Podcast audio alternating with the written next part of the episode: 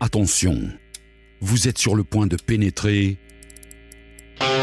dans une zone de forte turbulence musicale.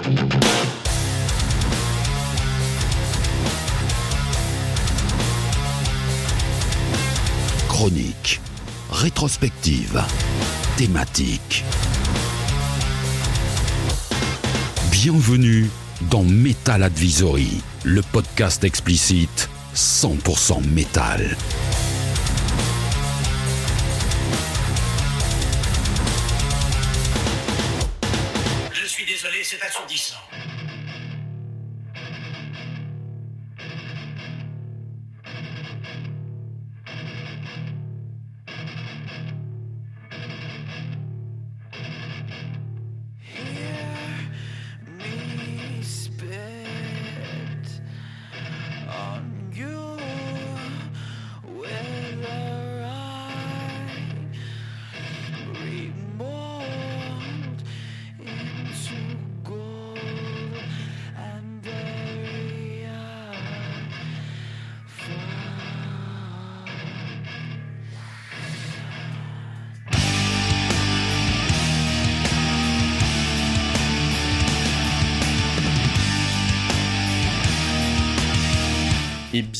Dans ce nouvel épisode de Metal Advisory, le podcast explicite 100% métal. Voilà, c'est toujours les mêmes intros, hein, ça change pas, mais euh, je trouve que je fais plutôt bien. Voilà, le mec euh, est dans l'auto-congratulation depuis à peu près 10 secondes.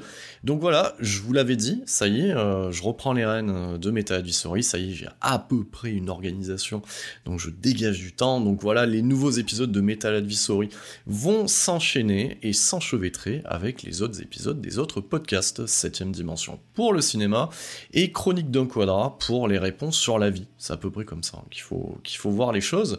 Et on est enfin dans cette arlésienne qui est la spéciale Deftones. Vous avez pu vous en rendre compte avec l'intro de board issu d'Adrénaline, le tout premier album des Deftones, et c'est aussi euh, ce morceau qui introduit ben, le côté euh, biographique de la chose, voilà, parce qu'on est sur un épisode long, et on est sur un épisode biographique, anthologique, sur ce groupe qui a fait émerger ce qu'on a appelé le nu metal, le néo metal, donc nu metal outre-Atlantique, néo metal par ici, et toute une vague, euh, on va dire, je l'avais déjà abordé sur la spéciale corne, euh, qui une vague qui sera décriée par, euh, on va dire, le, le métalleux de base à l'époque, chevelu, euh, veste à patch, qui ne, qui se dira, oh mon dieu, qu'est-ce qu'ils ont fait à mon métal? Voilà.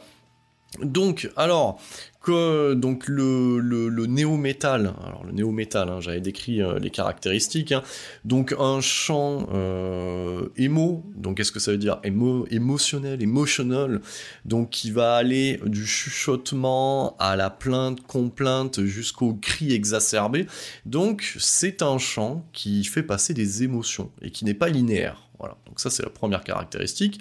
La deuxième caractéristique va être en fait donc des guitares très lourdes, donc avec beaucoup plus de cordes qu'à l'accoutumée. Donc euh, on a euh, régulièrement, alors au début de Deftones c'est une seule guitare, mais euh, au fur et à mesure on verra qu'il y aura une deuxième guitare qui se rajoutera avec Monsieur Chino Moreno qui joindra l'utile agréable, hein, c'est-à-dire chant et guitare. Mais voilà, donc on a souvent un combo de une à deux guitares très lourdes donc avec une absence de solo, et, euh, une basse, voilà, que moi je quali- qualifie de, de rampante, de lancinante, voilà, basse lapée, donc pareil, hein, très très lourde, donc toute cette lou- lourdeur va être contrebalancée, voilà, par un, par un chant exacerbé, et avec euh, une structure de type syncopé, voilà, donc syncopé, c'est-à-dire que c'est assez saccadé en fait dans le rythme et ça peut rappeler aussi les influences euh, multiples et diverses en fait hein, du néo-metal que sont par exemple euh, du coup le hip-hop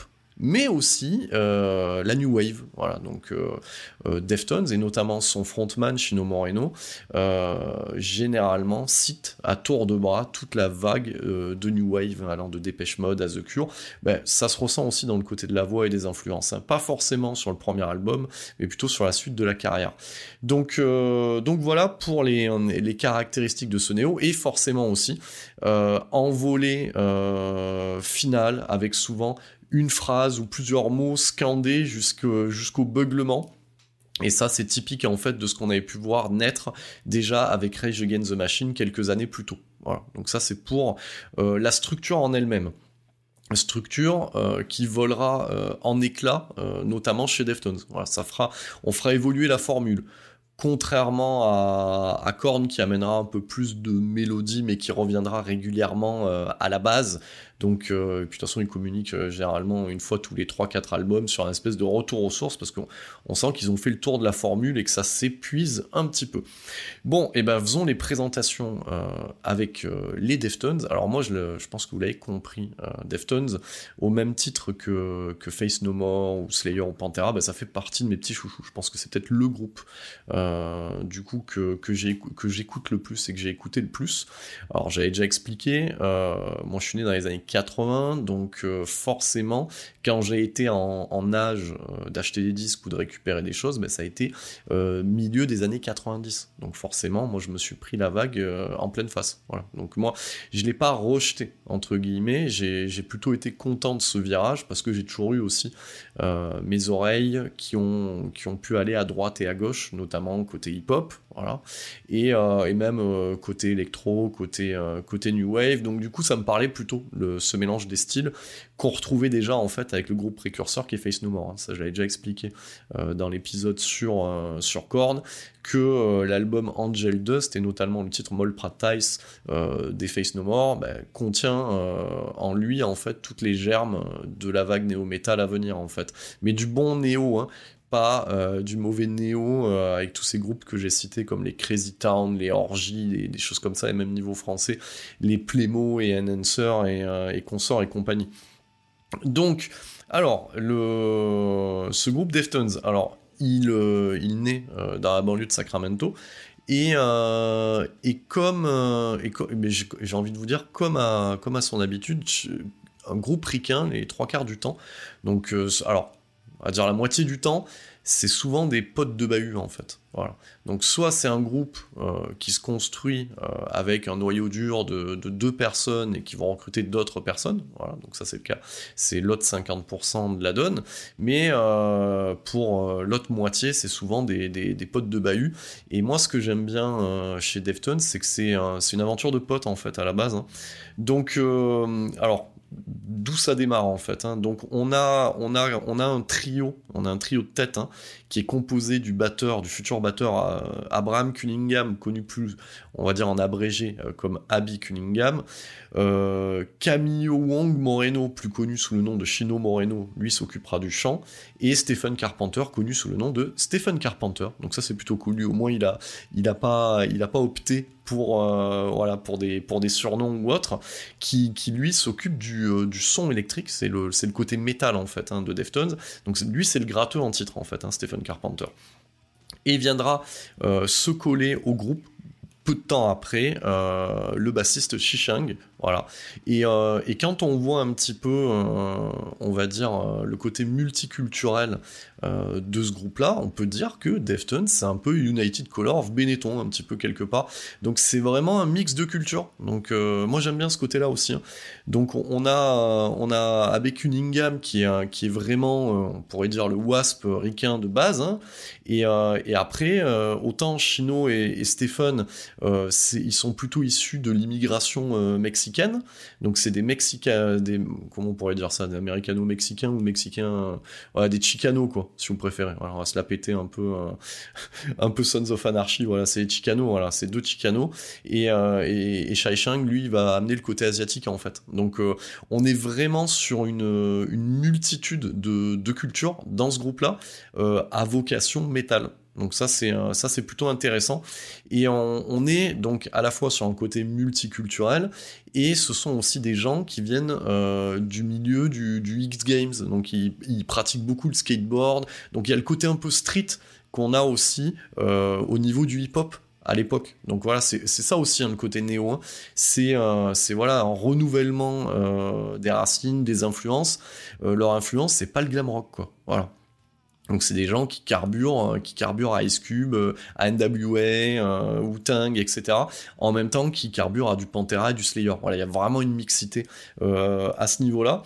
Donc, euh, donc tout ce petit monde se connaît, se connaît au collège et, et en fait le groupe se, se, se crée par plus ou moins par accident, c'est un hobby, donc accident, qu'est-ce qui se passe?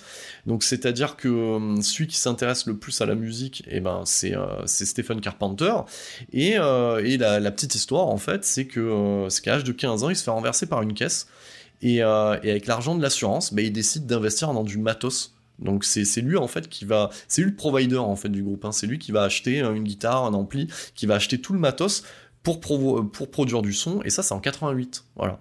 Et du coup il s'organise à, faire des répètes dans le, garage des uns et des autres en fait. hein. Donc voilà. Donc un, démarrage somme toute classique hein, pour, euh, pour pour tout type de groupe. hein. Euh, pour ceux et celles qui baignent un petit peu dans le milieu musical à une ou deux poignées de main, c'est un petit peu l'histoire que vous pouvez retrouver même sur, sur, vos, potes qui font des cover bands, etc. Voilà, il y a, vraiment ce côté, euh, ce côté camaraderie qui euh, qui, a, qui est assez sympa. Et, euh, et très rapidement, euh, bah c'est ça aussi qui est beau là-dedans, c'est que bon voilà, pour ceux et celles qui ont, déjà écouté euh, du Deftones, donc bon, qui en est, qui en est certains qui se mettent à, appr- à apprendre la musique, voilà, sur un instrument, la guitare pour Stephen Carpenter, la batterie pour pour Cunningham, mais enfin voilà, le chant, soit tu l'as, soit tu l'as pas quoi. Et et, et puis voilà, instincti- instinctivement, bah, voilà, t'as t'as t'as t'as le Camillo Wong Moreno qui se met au chant, voilà. Et euh, puis ça le fait. Et euh, c'est pas un truc que voilà le mec avait déjà le truc hein. donc c'est c'est quand même plutôt bien parce que parce que ce qui plaît aussi dans les Deftones c'est que alors oui on n'est pas sur un Mike Patton mais euh, il a un sacré brin de voix le, le chino et ça ça s'improvise pas quoi alors ça se travaille effectivement mais ça soit tu l'as soit tu l'as pas quoi donc donc voilà c'est quand même une jolie petite success story et donc à force de répéter il commence à se produire un petit peu un petit peu dans le coin et ils sortent une première démo qui s'appelle Like Linus qui est trouvable hein, sur le web qui a déjà qui porte déjà en elle en fait hein, les, euh, les racines du futur adrénaline hein. donc ça c'est en c'est en c'est en 93 et, euh, et, euh, et du coup, il commence à côtoyer le groupe Korn lors, lors de ses concerts organisés un petit peu à droite à gauche. Hein. Et euh, à noter aussi qu'il tourne beaucoup dans des, euh, il joue beaucoup dans des squats. Donc, euh, donc squat, hein, définissons, hein, squat, ça, ça va pas, c'est pas. Quand on parle de squat, souvent t'imagines une, une, bande de junkies euh, à coups de picousse dégueulasse. Non, c'est pas forcément ça un squat. On a toute cette culture aussi qui est issue euh, de Venice Beach, hein, quand je pense à Idol Tendencies. Oh, putain, je l'ai bien dit, hein, dit avec l'accent. Donc toute cette, toute cette culture qui est liée à la bande à Mike Muir, où euh, voilà, les, mecs investissent des baraques et, euh, font des concerts non-stop, des concerts non-stop pendant 24 heures à 48 heures à coup de beuverie et, euh, et de concerts et de plusieurs groupes qui s'enchaînent. Donc il y a toute cette culture là aux États-Unis qui n'existe pas forcément en France. Moi j'ai pas de souvenir euh, qui est qui est des groupes qui jouent dans des squats avec de l'électricité. euh, voilà, donc j'ai pas ce côté-là. Euh, j'ai pas ce souvenir-là en tout cas en France. hein. donc euh, vous pouvez hein, toujours pareil hein, commenter, intervenir après euh, après écoute hein, de ce podcast pour me dire le contraire. Mais, mais effectivement, c'est à ce moment-là aussi que se côtoient plein de groupes. Donc les, les Seven Dust, Will Even aussi, donc qui qui est vraiment euh, le, chanteur Grady Avenel, c'est vraiment un pote à, à Chino Moreno. Et euh, il y a des va-et-vient hein, d'ailleurs. hein, donc euh, Chino sera dans leur, dans leur clip sur leur deuxième album Carpe Diem. Donc, euh, et puis il y a, aussi une influence en fait. hein, euh, je ferai un, façon je l'annoncerai. hein, je ferai un podcast sur Will Even, euh, qui est un, qui est un groupe euh, qui a pas eu la carrière qu'il méritait en fait. Ils existent toujours, hein, mais c'est un peu comme Downset en fait, par rapport à Rage, ben, Will Even par rapport à par rapport à Deftones ou Korn, ben, ils ont pas eu la suite de carrière qui, enfin, qu'ils méritaient. Et, et ce groupe-là en fait définit un genre qui est le scrimo, et on trouve beaucoup de liens entre, euh, entre les passages scrimés euh, de Chino et ce que peut faire Grady Avenel, euh, notamment dans Will Even. Voilà, petite parenthèse refermée. Donc, ils ont cette petite démo qui tourne plutôt bien, qui se vend plutôt bien. Alors, démo. Du coup, euh, ce qui se vend, euh, voilà, c'est le tape trading. hein. Voilà, ça j'en parlerai aussi hein, dans, un, dans un sujet hein, sur le, tape trading, euh, sur sur toute cette vague en fait de groupes qui se lancent et, qui, qui, vendent du merc et qui vendent de la cassette à chaque concert. Donc très rapidement, ils se font remarquer par le label Maverick Records, qui, est une sous-filiale de Warner, et, et ils signent en, en 94. C'est là que ça commence en fait. hein. Donc ils signent en, en 94 avec en vue euh, la production euh, d'un premier album. Voilà pour, euh, pour l'histoire, un petit peu de, de Deftones, qui est une histoire classique. On n'est pas, sur, une histoire rocambolesque à coup de croque-mort, de morgue et, de je me fais tabasser quand je suis tout petit façon corne. On est sur un, groupe plus classique dans la, dans la construction. À noter aussi que euh, à cette époque-là, euh, Chino arbore des dreads. Il les coupera assez rapidement en fait, hein, entre le premier et le deuxième album, pour dans cette volonté de se démarquer euh, de seront, euh, ils seront amis dans ce début de carrière, mais très rapidement il y aura une volonté de se démarquer en fait du, mouvement néo-metal, tant musicalement euh, que dans le comportement aussi, hein, et dans l'attitude et, même au niveau des fringues. Tu sens déjà qu'il y a une volonté d'aller ailleurs et, et il y a un côté un peu bosseur, gros bosseur euh, chez Deftones. hein. Ça a l'air de rien, comme je le dis toujours. hein. Euh, Il y a rien qui est hein. Je veux dire en, musique, si tu voilà, si tu veux y arriver, enfin faut bosser quoi. Et, euh, surtout quand t'es précurseur euh, au niveau d'un son et que tu sors une ou deux pépites, euh, il faut toujours prévoir l'après, avoir une direction. Et avec Deftones, on est sur ce genre de groupe euh, qui, a, euh, qui a une direction. Voilà pour, euh, voilà pour, le, pour, le, pour le cadre euh, de ce groupe-là. Et, et ça permet d'enchaîner directement bah, sur, la, première pépite. hein. On, va, on va être sur 9 albums.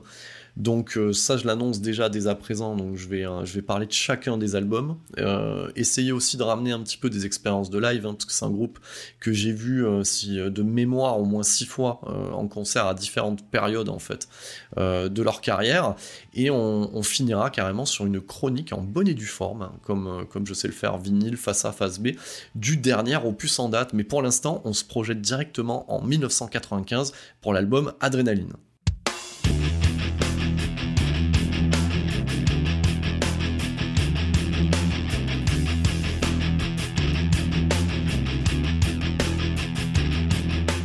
Donc on est en 95 quand débarque ce premier album Adrenaline. Bon, il paye pas de mine.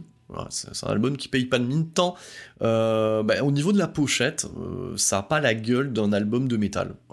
On y voit une toupie euh, dessinée, le, logo Deftones est, en place, donc c'est plus une typo qu'un logo. Voilà.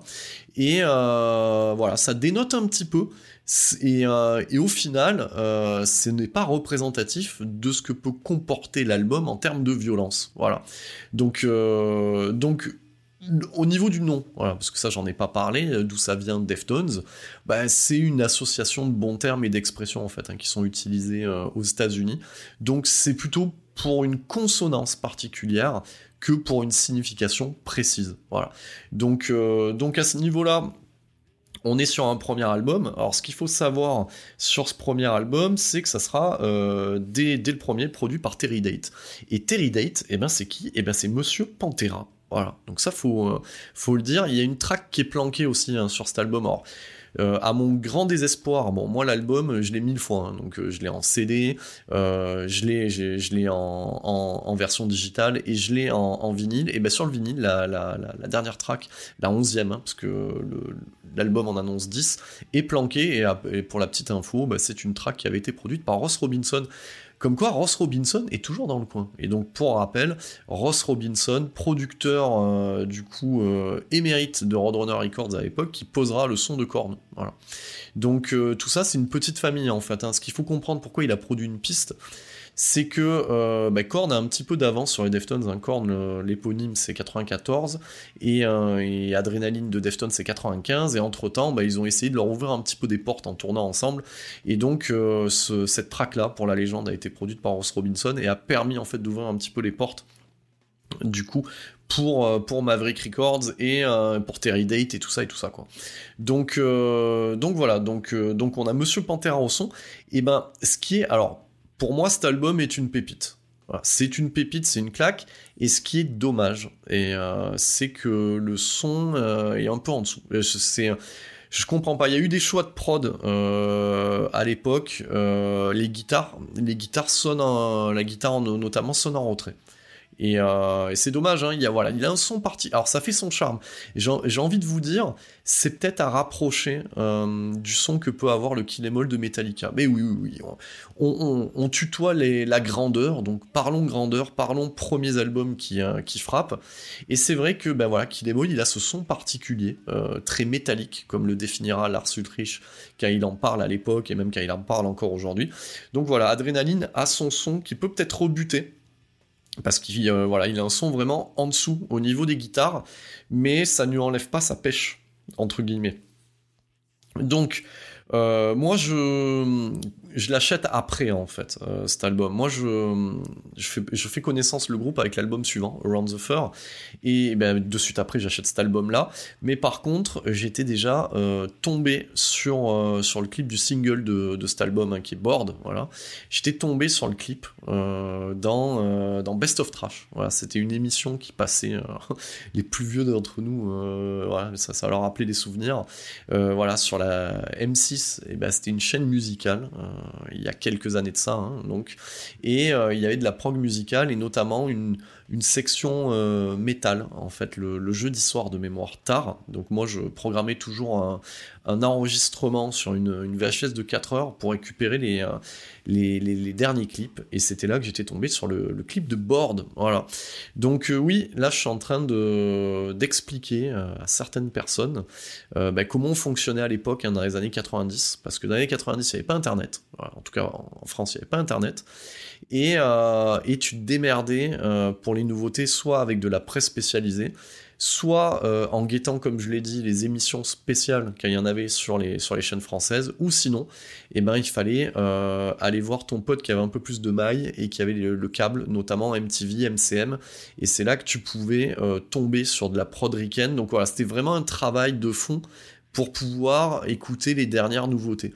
Et, euh, et effectivement, j'ai pas trop à me plaindre dans le sens où euh, la vague, euh, la vague néo, on la récupère assez rapidement en France. hein. On la, la prend pas en décalé, si vous voyez ce que je veux dire. Et là, je vais vous faire un peu de sound design et vous allez vous rendre compte qu'il y a un peu de nouveauté. Le fauteuil ne grince plus. Voilà, je peux me dandiner, voilà.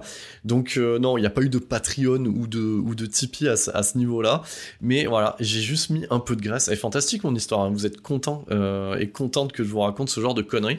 Donc voilà, donc, euh, du coup, nouvelle année, moins d'ASMR désobligeante, et on, on attaque bien les choses avec une spéciale Deftones. Donc sur cet album euh, Adrénaline, eh ben, ben moi je retiens tout quoi. Il y a, rien à acheter quoi sur cet album. Alors effectivement, ça reste assez homogène. Euh, Il y a des plans euh, musicaux qui se ressemblent. Donc c'est-à-dire que si t'aimes bien Board, ben t'aimes bien- t'aimeras One Week. Si t'aimes bien Nosebleed, ben t'aimeras Seven Words. Donc euh, en termes de compo, c'est un titre sur deux se ressemble assez. J'ai envie de vous dire, quand vous écoutez un, bon album d'ACDC, je dis bien un bon album, bah, tous les titres se ressemblent. On est toujours sur la même vibe. Donc, euh, voilà. Euh, c'est de la bombe, c'est de la claque. Et, ce qui me plaît assez rapidement euh, avec, cet album-là, et qu'on pouvait retrouver en fait dans les premiers albums de Korn, et quand tu vois les clips et quand tu les vois en live, c'est qu'il y a une énergie que n'a pas la, la scène métal, on va dire traditionnelle. Voilà. La scène métal traditionnelle, quand tu prends le trash, l'énergie vient, euh, vient avec une, gueulante plutôt, plutôt, plutôt, on va dire, uniforme du chanteur, des, des riffs qui débouquent dans tous les sens, mais de manière scénique, ça reste assez statique. En même temps, j'ai envie de vous dire, pour pouvoir euh, dérouler le manche haut, bas, bas, haut, comme peut le faire un Kerry King, voilà, ou un, Jeff Hanman, bon, ben, tu peux pas, tu peux pas non plus courir dans tous les sens. hein. Le seul groupe de trash euh, qui court dans tous les sens, c'est Anthrax à l'époque. Et, euh, et effectivement, bon, les structures sont peut-être moins complexes que celles d'un Slayer, par exemple. Donc effectivement, ce qui dénote euh, par rapport à la scène métal classique, c'est les prestations scéniques. C'est du, c'est de l'énorme. C'est-à-dire, tu as euh, une vague de chanteurs qui n'hésitent pas à se lamer, qui n'hésitent pas à sauter dans tous les sens. Voilà, on a ce côté qu'on a dans Rage, mais c'est encore plus, plus affirmé que dans Rage. Moi, j'ai d'énormes souvenirs euh, de, de Deftones en concert, où, euh, voilà, de, mais ça, j'en parlerai, hein, plutôt côté White Pony, mais, euh, mais effectivement, ça n'hésite pas à faire du full, comme vous pouvez le voir, en fait, sur un groupe français comme Mass Hysteria. Voilà, ça n'hésite pas à sauter dans la foule, euh, à haranguer la foule, et ça, ça déploie une énergie qu'il n'y a pas euh, voilà, dans la scène métal traditionnelle. Voilà, du moins sur scène dans la prestation scénique.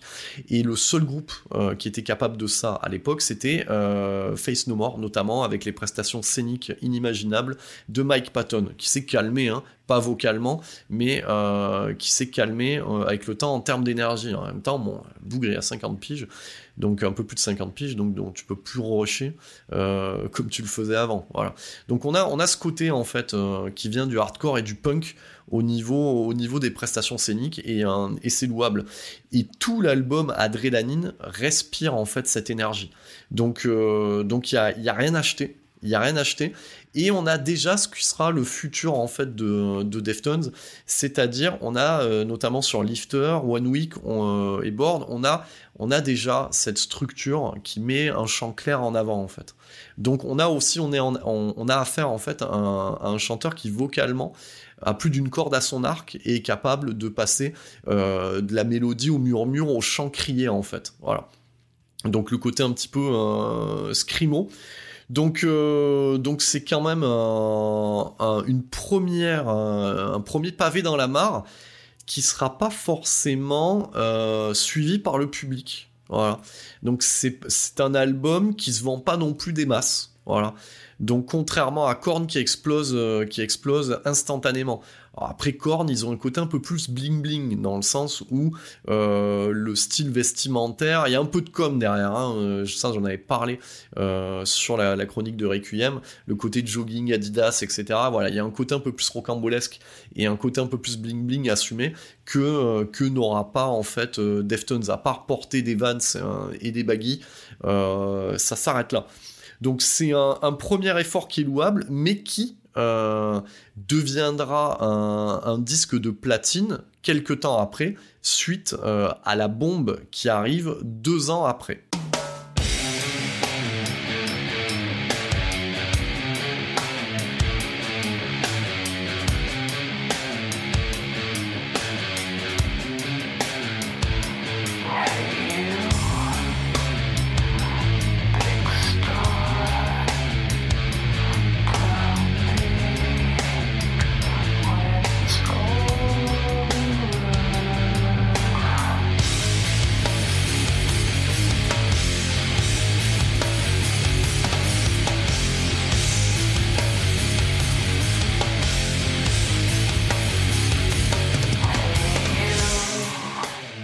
Les aficionados, euh, vous avez reconnu euh, bah, les premières notes de My Own Summer, qui est, juste euh, le titre cataclysmique et, la, baffe dans ta gueule de cet album sorti en 97 qui est Around the Fur. Donc déjà, qu'est-ce qui se passe entre euh, 95 et la sortie de ce deuxième album? Ben Déjà, les Deftones tournent beaucoup et on les retrouve sur les BO de films marquants de l'époque en fait dans les années 90 donc ils vont et ce que j'aime bien moi euh, avec le, côté euh, titre qu'ils offrent sur ces BO c'est que c'est des vrais titres euh, dans le sens où il y a de la compo. C'est pas on pioche pas un titre dans un album. Donc déjà t'as l'énorme teasing sur alors le film n'est pas forcément bon. Voilà c'est euh, The Crow 2 City of Angels c'est la suite du The Crow avec Brandon Lee mais par contre, la BO, elle, défonce. La BO, enfin, de toute façon, je vous conseille euh, la BO de The Crow 1 et The Crow 2, j'en parlerai. Euh, des, des BO de films aussi, euh, métal. Mais, euh, mais ouais, effectivement, Teasing, c'est une grosse claque dans ta bouche. Voilà, donc ça poursuit un petit peu le. On peut le voir comme le, comme le chaînon manquant entre, euh, entre Adrenaline et, et Around the Fur.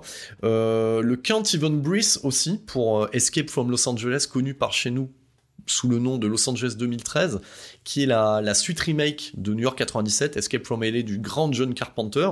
Donc voilà, Can't Even Breathe, bah, c'est aussi une autre, euh, une autre mandale euh, dans ta bouche. Et on trouve aussi euh, Chino Moreno en guest sur le, sur le Wicked de Life is Peachy de Korn, voilà. Donc qui est une reprise en fait hein, de, de Ice Cube et euh, il fait plutôt bien le taf, ça je l'avais dit aussi. Enfin voilà, Jonathan Davis, bah, c'est pas son truc, hein. Le chant hip-hop, pas du tout. Euh, alors que Moreno, il, il passe très très bien euh, quand il s'agit euh, de poser un flow typé hip-hop. Voilà, voilà. Donc, mais du coup, on arrive en 97. Alors, vous m'entendez un petit peu en termes d'aller savoir tourner des pages. Et, bordel, j'ai quand même 5 pages de notes. Parce que là, il fallait le faire quand même correctement. Donc, donc là, on, reste avec Terry Date. Et euh, bah, là, et je pense qu'entre euh, cet album, le précédent Adrenaline, et celui-là, bah, il trouve le son du groupe. Donc c'est euh, bah, c'est plus violent. C'est c'est même très violent. Euh, c'est très violent et très lourd. Euh, cet album-là. Alors moi, je vais vous, raconter une petite histoire. Bah, c'est l'album avec lequel j'ai connu les Deftones. Alors comment, euh, je les ai connus? Voilà, ça j'avais déjà euh, teasé ça un petit peu dans, dans, dans, cet épisode sur, sur Korn. Parce qu'au final, l'album Requiem, hein, leur dernière livraison pour 2022, c'est pas leur meilleur album. Et, et ça m'a permis aussi de faire une spéciale Korn déguisée. C'est ce que j'avais dit. Donc, euh, donc voilà, on va, prendre la DeLorean et voyager un peu dans les années 90. Donc je vous ai expliqué que bah, il y avait euh, différents moyens de se tenir au courant. Donc il y avait ce côté un petit peu de, tape trading, d'échange de cassettes. Donc tu demandais au mec qui avait un peu des sous pour avoir des, euh, CD de te faire des copies sur, sur, sur bande, hein, voilà, sur, cassette audio. Bon, t'es à l'époque du CD, donc bon, tu peux acheter des CD. Moi, je m'en rappelle que je négociais beaucoup l'achat de CD par rapport aux, aux- aux travaux d'été que me demandait de faire mon père, en fait. Donc, je vous raconte un petit peu ma life. hein. Voilà, c'était comme ça. Donc, voilà, l'été, t'as les grandes vacances. euh, donc, du coup, t'as genre l'alternative au cahier de vacances quand t'es ado. Ben, mon père, il avait trouvé assez rapidement. C'était euh, le bricolage euh, sur la maison secondaire.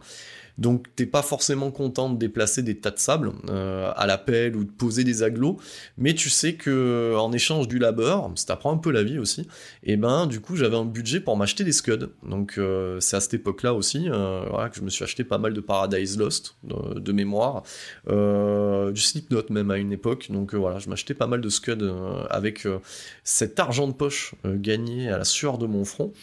Et, euh, et du coup, j'avais fait un placement euh, cet été-là, parce que du coup, euh, début de lycée, j'avais un pote qui était d'origine américaine. Donc, euh, donc, il faisait sa scolarité en France et il repartait chez son daron aux États-Unis l'été. Et ben moi, ce que je faisais, c'est que je lui passais commande. Je lui disais, mec, tu t'arrêtes chez un disquaire. En plus, lui, il allait du côté de Los Angeles. Je lui dis, s'il te plaît, arrête-toi chez un disquaire. Je te file, je te file des ronds. Tu me prends euh, ce qui est en tête de gondole, en fait, un rayon métal. Voilà. Et lui, lui n'écoutait pas du tout de métal, hein. c'est ça la, petite anecdote qui est assez drôle. Et, euh, euh, et je me rappelle que fin de l'été, quoi, c'était quoi, août, août 97, il revient, il revient avec deux scuds, Life is Peachy de Korn, qui était sorti l'année d'avant, et ce Around the Fur des Deftones. Et pour la claque monumentale que j'ai pris en écoutant Around the Fur, ben c'est un petit peu euh, c'est un petit peu le genre de claque que tu prends quand tu découvres un réal au cinéma en fait. C'était vraiment un tout nouveau son quoi. Voilà. Tu, tu, on faisait vraiment une transition et pour moi c'était le chaînon manquant euh, après Rage Against the Machine en fait. hein. Donc euh, voilà à l'époque bon moi je tournais beaucoup de mémoire. Qu'est-ce que j'écoutais à cette époque-là? J'écoutais beaucoup de thérapie, du groupe irlandais Vénère un petit peu, beaucoup de thérapie, beaucoup de grunge aussi. Et, euh, et là, paf, t'arrives, tu mets ça dans, ta platine et, euh, et tu fais cracher tes enceintes. Euh, c'était voilà, un, son nouveau et je m'en rappelle avoir été euh, assez impressionné par cette espèce de violence canalisée sur le deuxième titre du Scud qui est Labia. Donc et, de mettre pris de mettre pris dans, la bouche des, des morceaux comme Lotion ou Round the Fur voilà qui est un son très très très très lourd et un, et un, et un chant aussi à base de chuchotements, euh, de mélodies qui surnagent et, et de cris. Donc euh, pour moi c'est la pépite. Voilà. Donc il y en a certains qui disent que, euh, que White Pony c'est, le disque majeur. Donc pour moi ça n'arrivera jamais à la cheville de, de Round the Fur. Voilà. Pour moi c'est la pépite. White Pony, c'est génial, c'est un chef-d'œuvre, voilà, la, la pépite, c'est Around the Fur. Euh, qu'est-ce que je peux, qu'est-ce que je peux dire Euh, Dans les top titres de cet album, ben tout, tout, tout, tout. Il y a tout. Il y a rien acheté. Il y a rien acheté. Euh, autant vous dire que My Own Summer, ça tournait et cette pochette aussi prise de haut avec euh, avec cette, cette nana en bord de piscine en maillot. Moi, cet album, il a un côté doudou, quoi. C'est-à-dire qu'il arrive à la fin de l'été, il pue l'été, euh, il pue l'été ricain, quoi. Euh, C'était l'époque aussi au cinéma où euh, on avait le renouveau du slasher, il y avait le premier Scream qui, était sorti, etc. Les Souviens-toi l'été dernier. Tout ça, ça, voilà, c'est pour moi, ça pue une période de, de ma vie qui est la fin des années 90. Et voilà, t'es à- t'es pas encore majeur, euh, tu travailles. euh, moi, je me rappelle qu'à cette époque, euh, j'avais fait des infidélités à mon père. Je travaillais dans les, je faisais saisonnier, voilà, ramassage, ramassage de, de, fruits et légumes divers et variés dans la Drôme provençale. Et, et c'était ma période, voilà, brosse décolorée, euh, baggy, euh, voilà, euh, dragouille en fumant des pets au coin de l'été. Ouais, j'en ai des bons souvenirs de, de, de, cette période-là. Et voilà, c'est la période où tu rentres de, de plein pied dans, dans, dans, dans le néo, hein, des bars. Voilà, tu t'es, écouté du corn, tu vas taper un peu à droite à gauche avec du cold chamber et, et tout ce qui s'ensuit. donc effectivement, cet album, voilà, moi j'ai- enfin, je pense que tous les amateurs de musique, hein, c'est pas forcément euh, métal, mais euh, ont des albums qui rappellent une période en fait. Et, euh, et, the Fur, c'est un, un album que j'ai récupéré très rapidement euh, cette année en vinyle. Voilà, donc ça c'était, c'est le genre d'album à avoir. En même temps, j'ai récupéré Adrenaline aussi en vinyle. Donc, euh, donc Around the Fur, euh, pour le groupe, c'est la, c'est, c'est, l'album avec lequel ils, explosent. Voilà. Donc c'est un album qui restera très, toujours très très bien classé dans les charts américains et même mondiaux. Euh, ils éclatent à la face du monde avec, avec cet album-là. Euh, pour vous dire, le morceau Be Quiet and Drive est le genre de morceau qu'on retrouvait sur n'importe quel jeu vidéo. Tony Hawk, Tony Hawk Pro Skater, à côté de Sublime euh, dans la tracklist du jeu. Donc voilà, c'est un morceau qui a tourné, tourné, tourné. Euh, ce, fa- ce fameux CD dont, dont, dont je parlais, je l'ai toujours en fait. hein. Donc il a traversé les âges, rendez compte 97. 97, on est en 2022, je vous laisse calculer euh, l'année qu'a CD, et le, CD tourne toujours aussi bien. Euh, donc, donc voilà, le, son se développe plus, c'est plus violent.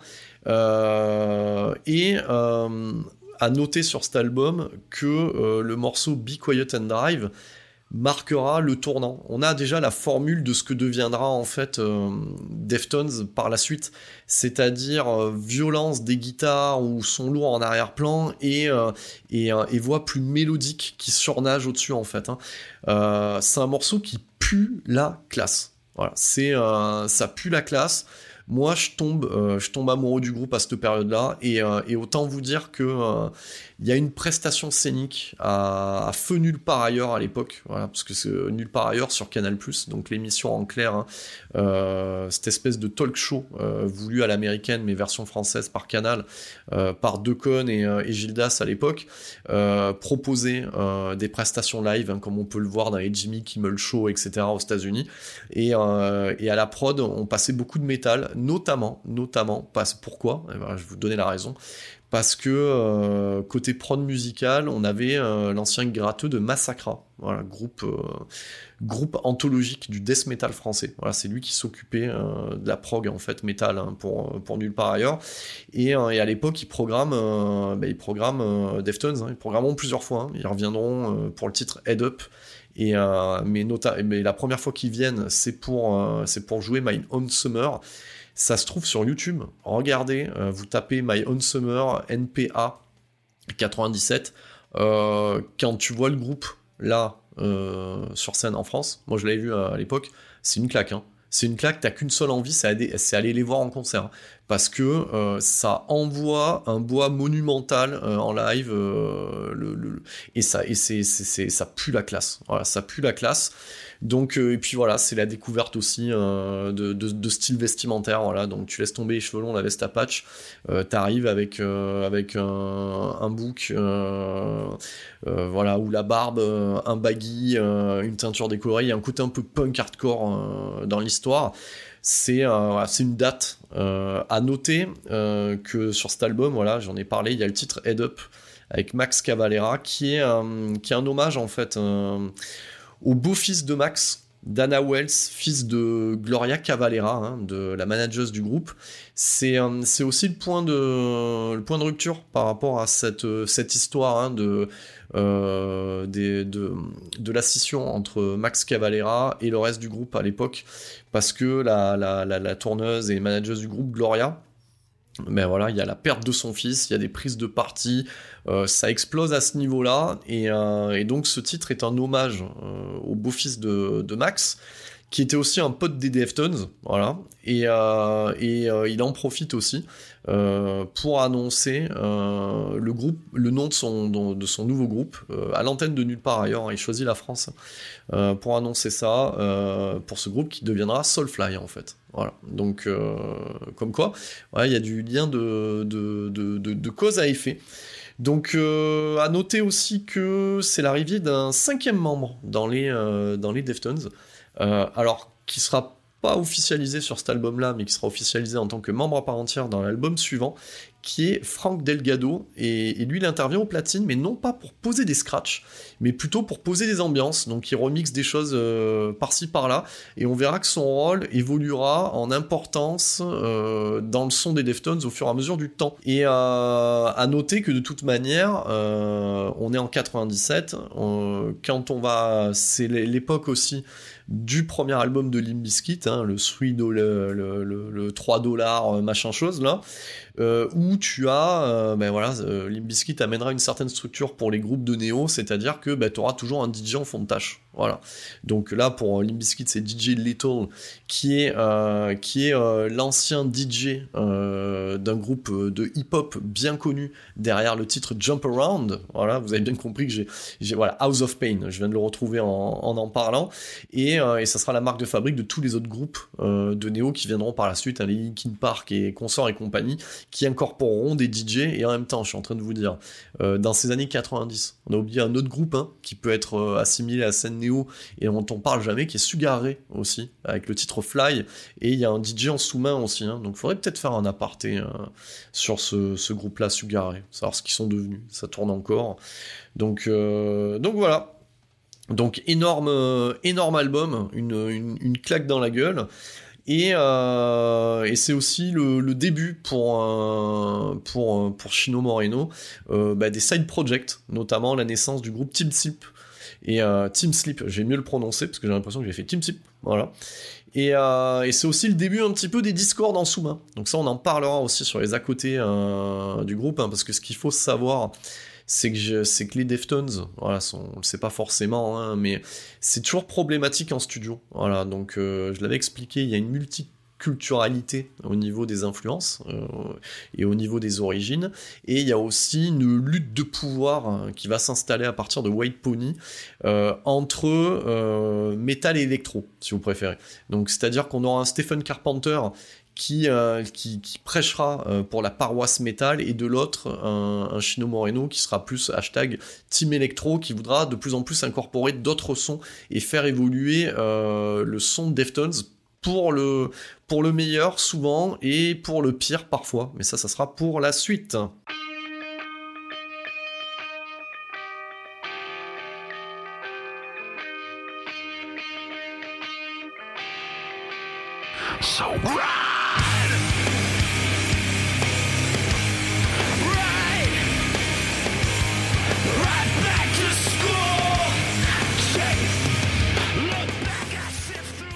Et on se retrouve en l'an de grâce 2000 pour ce qui sera le sommet de la carrière euh, des Deftones, avec leur troisième album, White Pony, qui sort d'ailleurs, pour la petite anecdote, le jour des, euh, des 27 ans de, Chino Moreno, si je dis pas de bêtises, hein, euh, sur l'âge. C'est leur plus gros succès ce jour. Voilà, donc euh, sur la longueur, on va dire, hein, parce que là, il faudrait prendre en compte les ventes des, euh, des deux derniers albums, mais c'est leur plus gros succès, et on, sent une évolution dans le son. Voilà, donc la formule ne change pas foncièrement, ça se calme légèrement, les, mo- les morceaux sont plus aérés, et euh, il y a un côté un peu plus direct, mais tout en étant un peu plus calme. Voilà. Donc déjà, si sur les deux premiers albums, j'avais pu dire que euh, je gardais tous les titres, là ça sera pas forcément le cas. Voilà. Donc c'est bien aussi de, faire ce, ce podcast-là, parce que généralement, quand on regarde un petit peu euh, sur les webzines, ou, euh, quand on creuse un petit peu dans la presse, qu'on demande aux gens un peu, euh, généralement, euh, tout le monde te citera euh, comme, euh, comme top album White Pony. Bah, moi, forcément, c'est pas le cas. Voilà, donc c'est un album euh, que j'adore, hein, mais euh, pour moi, je vous l'ai dit, hein, la pépite, sauf que je ferai un classement en fin de podcast. Pour moi, la pépite, ça reste Around the Fur, mais, euh, mais pour tout le monde, c'est vraiment cet album-là. Il y en a beaucoup qui l'ont connu, qui ont connu Deftones avec cet album-là. Bon, on garde, on a toujours Terry Date aux manettes, et c'est l'album un petit peu des surprises. Alors, moi, c'est un petit peu l'album des surprises que euh, j'ai le moins. Enfin, sur le coup, voilà, je l'ai pas forcément apprécié. Je, mais je vous donnerai une petite anecdote en live euh, là-dessus. Alors déjà, euh, bon, Delgado, Frank Delgado devient un membre, un membre officiel du groupe. Donc, donc du coup, je voyais le truc un petit peu arriver en mode bon, j'espère que ça va pas partir à Linkin Park. Alors, j'aime bien l'électro. Euh, Enfin, j'ai appris à aimer euh, de la bonne électro avec le temps, mais j'ai jamais été non plus trop trop fan euh, du mix de l'électro métal entre guillemets, ce qui arrivera d'ailleurs au milieu des années 2000. hein. Toute une vague hein, de, de groupes dans ce sens-là, mais pour moi, euh, la limite, euh, en tout cas, de, de- ça va être l'Indus, Nine Inch Nails et encore, euh, mais plutôt Ministry, Fear Factory, etc. Ça d'accord, à coup de sample bien senti, mais alors le, le, le, côté, je vire la moitié du groupe, je laisse le chanteur et je pose des sons électro, je suis pas super super fan. Voilà. Et, tu sens déjà que sur White Pony, la formule est un peu bâtarde, et dans la structure du disque, tu sens le combat un petit peu de, que je disais déjà, entre, euh, entre Stephen Carpenter, gardien du temple métal, et, euh, euh, on va dire, euh, l'algorithme fou qui veut insérer trop de choses. Donc, donc si, bon, déjà, à l'époque, un, titre comme Digital Balls, qui est le deuxième titre, était déjà une révolution en soi, parce que tu sentais déjà la- l'apport de Delgado et, euh, des samples, voilà, où tu sentais que la guitare se faisait plus en retrait, moins incisive, donc, euh, et donc cet album, en fait, c'est que ça, c'est-à-dire c'est un coup t'as le côté Chino, un coup t'as le côté Stephen Carpenter, un coup t'as le côté Chino, un coup t'as le côté Stephen Carpenter, et euh, donc ça, ça fonctionne des fois très très bien, Feiti Serra, le premier titre, Digital Balls, Knife Party, Korea, même le Passenger qui fait venir le demi-dieu métallique, donc Ménard, James Keenan, donc frontman de tous les Perfect Circle, pour, euh, pour de la joute, euh, pour du renvoi de balles, c'est presque, c'est presque un battle de chant entre Chino et, euh, donc c'est, et, Ménard James Keenan, c'est, c'est du haut level, voilà. Donc Change in the House of Lies aussi, c'est, c'est, c'est de la bombe atomique. Par contre, euh, Teenager, bon ben non quoi. Voilà. hein. Donc, euh, et c'est ce qu'on appellera, et c'est pas moi qui l'ai dit, hein, c'est ce que disait la presse euh, à l'époque outre-Atlantique et même, et même, et même certains membres du groupe, c'est la, la balade électro à la, Moreno quoi. Et, non, Teenager, ça le fait pas quoi. Ah non, ça le fait pas, ça le fait pas du tout. Et, et la- grosse nouveauté, c'est que, c'est que du coup, Chino se met à la gratte. Et donc du coup, il devient, euh, il devient seconde guitare. Et, euh, et du coup, et quand tu vois ça à l'époque, en 2000, euh, bon, c'est t'as un peu peur que ça tourne un petit peu à ce qui est arrivé avec Sy- System of a Down. Donc, donc parlons un petit peu voilà, d'un autre groupe hein, du néo-metal qui est System of a Down. System of a Down, l'éponyme Toxicity, c'est de la bombe. Still This Album aussi. Bon, ben après, euh, les doubles albums concept, ben, ça, ça le devient un peu moins, quoi. Pourquoi? Parce que euh, la force, la force de, de, on va se le dire, hein, de, de System, c'est Serge Tankian, quoi. C'est, il a une voix extensible à l'infini, c'est, le mec peut, euh, voilà, il peut, euh, il peut à un moment donné euh, poser sa candidature à la reprise du titre, du, titre patonesque de meilleure voix métal, quoi. Voilà. Et, et donc, et, et là, en fait, t'as un mec comme, comme Darren Malakian qui a, qui a une voix nasillarde de merde et qui prend le lead, en fait. Euh, sur, et qui relègue Serge Tankian au limite, limite au leading vocal. Euh.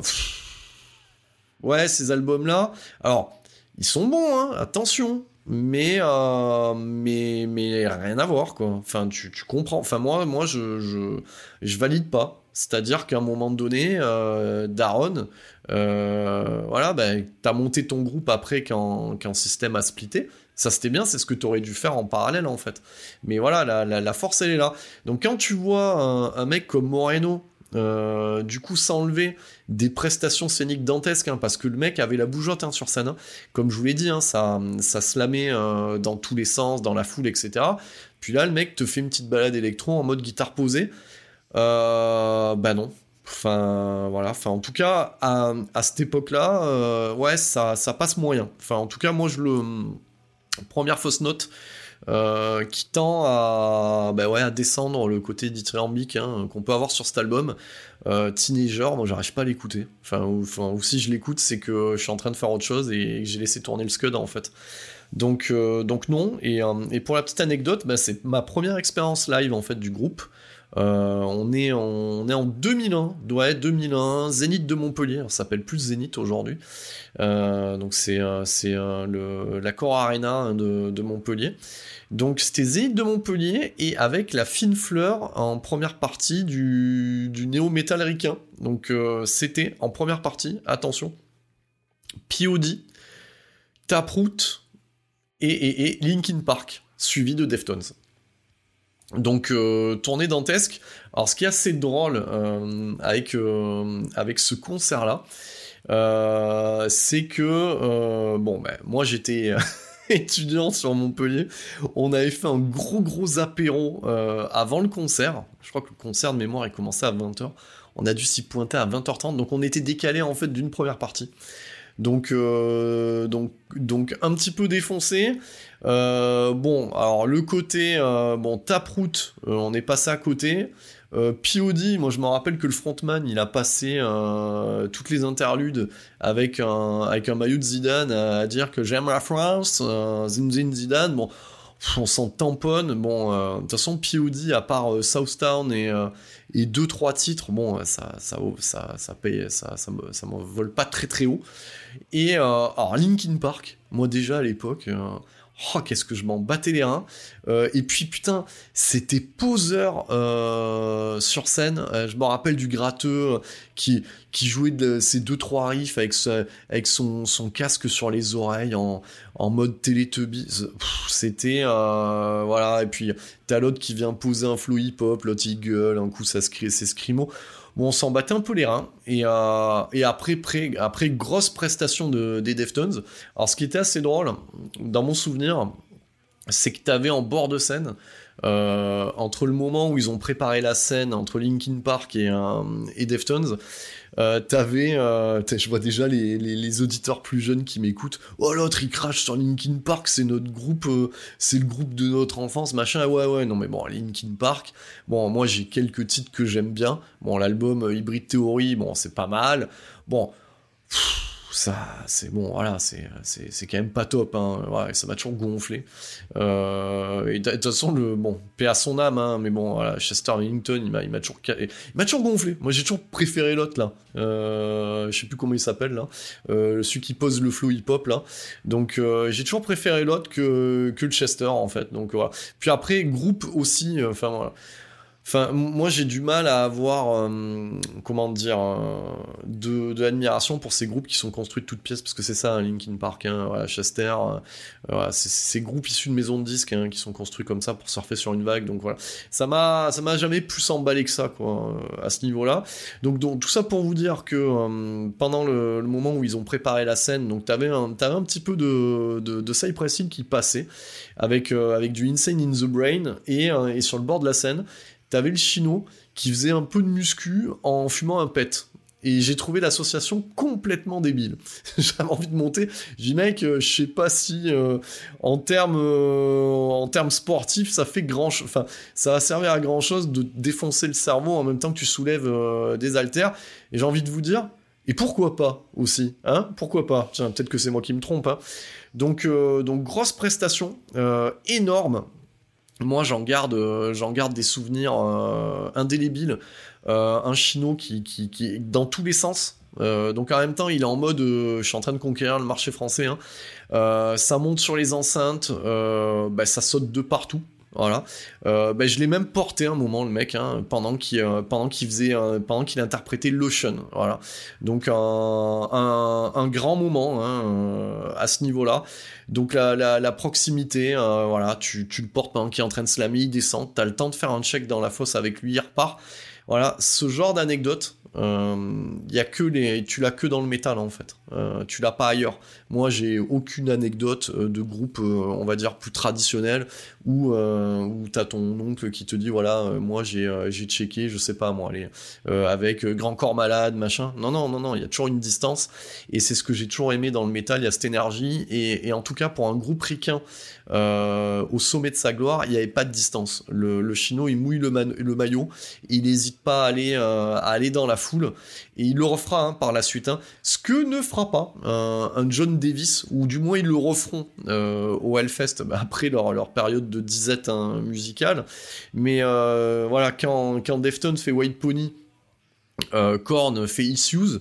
Euh, moi, je les avais vus euh, déjà au Dôme à Marseille. Bon, il y a déjà une distance. Hein, tu les approches pas, hein, les mecs. hein. donc, euh, la tête, elle passe plus, elle passe plus la porte. si vous voyez ce que je veux dire, le cadre de la scène.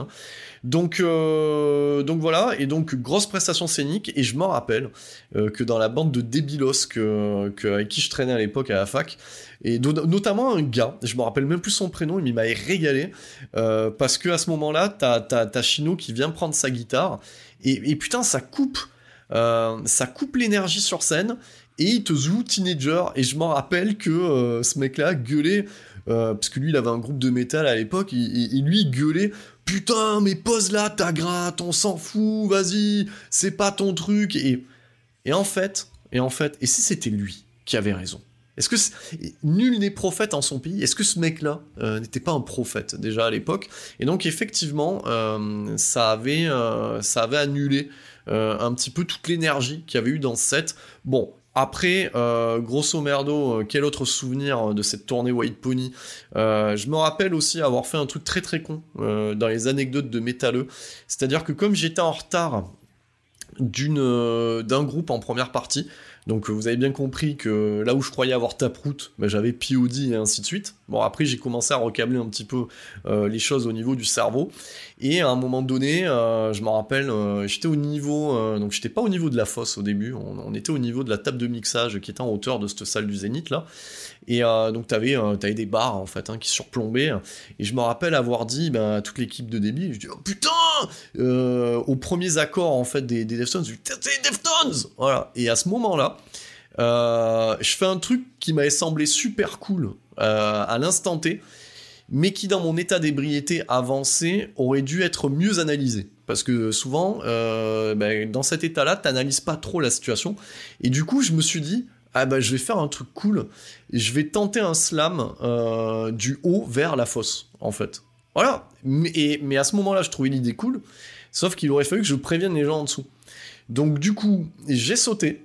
Et euh, ben, ben, on va dire qu'une personne sur deux s'est écartée. Donc euh, on m'a réceptionné par le haut du corps et j'ai euh, le bassin qui a tapé bien le sol. Donc j'ai ouais, j'ai bien sauté dans 3-4 mètres facile. Euh, alors, du coup, euh, métalleux débilos de base à 20 piges, j'étais très content de mon truc. Euh, le lendemain et les deux jours suivants, euh, je me suis demandé si j'allais pas chez Généraliste parce que putain, j'avais le cul en vrac. hein. Je marchais comme un canard, si vous voyez ce que je veux dire. Après, mais au moins ça fait des, ça fait des souvenirs. Donc voilà, c'était ma première expérience avec les Deftones et le mec s'est cassé le cul, euh, littéralement au sens propre comme au figuré. Euh, sur ce concert-là, j'ai toujours le billet d'ailleurs, hein, donc euh, ça je l'avais partagé sur le l'insta. Donc et, oui, et effectivement, à noter que sur cet album-là, on a un titre qui s'appelle Pink Maggot, qui était assez mid-tempo, voire lancinant.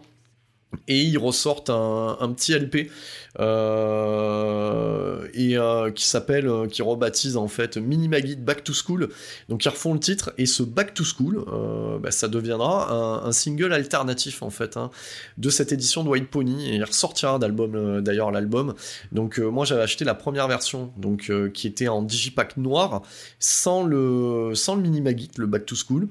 J'ai acheté le Back to School à part avec deux trois titres live hein, issus issus de la tournée. C'était vendu euh, c'était vendu là-bas sur place. hein. Je me rappelle que j'avais récupéré euh, un t-shirt et, euh, ce scud là.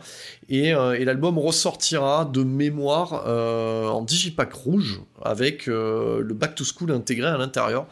Bon, voilà, c'est toujours, ça m'a toujours gavé ces trucs-là. euh, Enfin, merde. Enfin, voilà, c'est le côté un peu Star Wars de HOC. hein, c'est édition spéciale, tu sais. Euh, toujours à racheter. D'ailleurs, ils nous ont refait le coup dernièrement parce qu'ils ont ressorti euh, pour le 20e anniversaire de l'album euh, donc une réédition en vinyle que je me suis pas encore acheté parce que ça coûte un organe. hein, putain, 60 balles, les gars, avec euh, un vinyle supplémentaire de remix qui s'appelle Black Stallion. Euh, voilà, donc j'en profite pour le dire.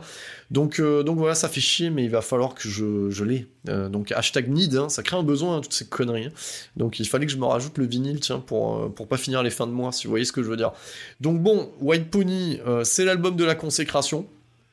C'est euh, à la suite de cet album sera sortira aussi un documentaire Entertain Me A Year with Deftones de mémoire que j'ai que j'avais braqué euh, sur des plateformes de peer-to-peer parce que parce que le documentaire vu ce qui est dit à l'intérieur parce qu'on y voit le groupe un petit peu dans les à côté la maison de disques ne sera pas en accord euh, avec ces choses-là. Euh, le, docu est assez intéressant parce qu'on les, on les les voit à la suite de la tournée White Pony. Euh, donc voilà, il y a un docu euh, bah, qui sortira pas de manière officielle, euh, qui, qu'on, qu'il faut récupérer illégalement. Je sais pas si ça traîne, ça doit traîner sur YouTube aujourd'hui. Que je vous conseille, je conseille de mettre la main dessus parce que tu sens bien aussi que le groupe il est, il, voilà, il est épuisé par, par cette tournée là et tu sens un peu la pression de la maison de disques aussi et sur leur vie perso aussi. hein. tu, tu vois un petit peu les enfants, tu vois les premières femmes. Ben oui, hein, parce que forcément, euh, vie de rockstar, euh, il y a des hauts et des bas, hein, donc on n'y échappe pas, même si euh, les Deftones n'ont pas une histoire euh, du coup à la Motley Crue, hein. tout le monde n'a pas une histoire à la Motley Crue, mais oui, forcément, voilà, la, vie, en tournée, ça fait pas bon ménage avec solidité d'un couple. Voilà, donc je, vous- je vous livre, c'est mon côté chronique d'un quadrat, ça fait écho à mon autre podcast là-dessus. Donc, euh, donc voilà, donc on est quand même sur du haut level. Euh, on peut pas dire, bon, hormis Teenager qui, euh, qui est à vomir, enfin moi je l'aime pas ce titre-là. hein. Donc euh, on est quand même sur du haut level. Donc euh, voyons ce qu'il nous réserve pour la suite.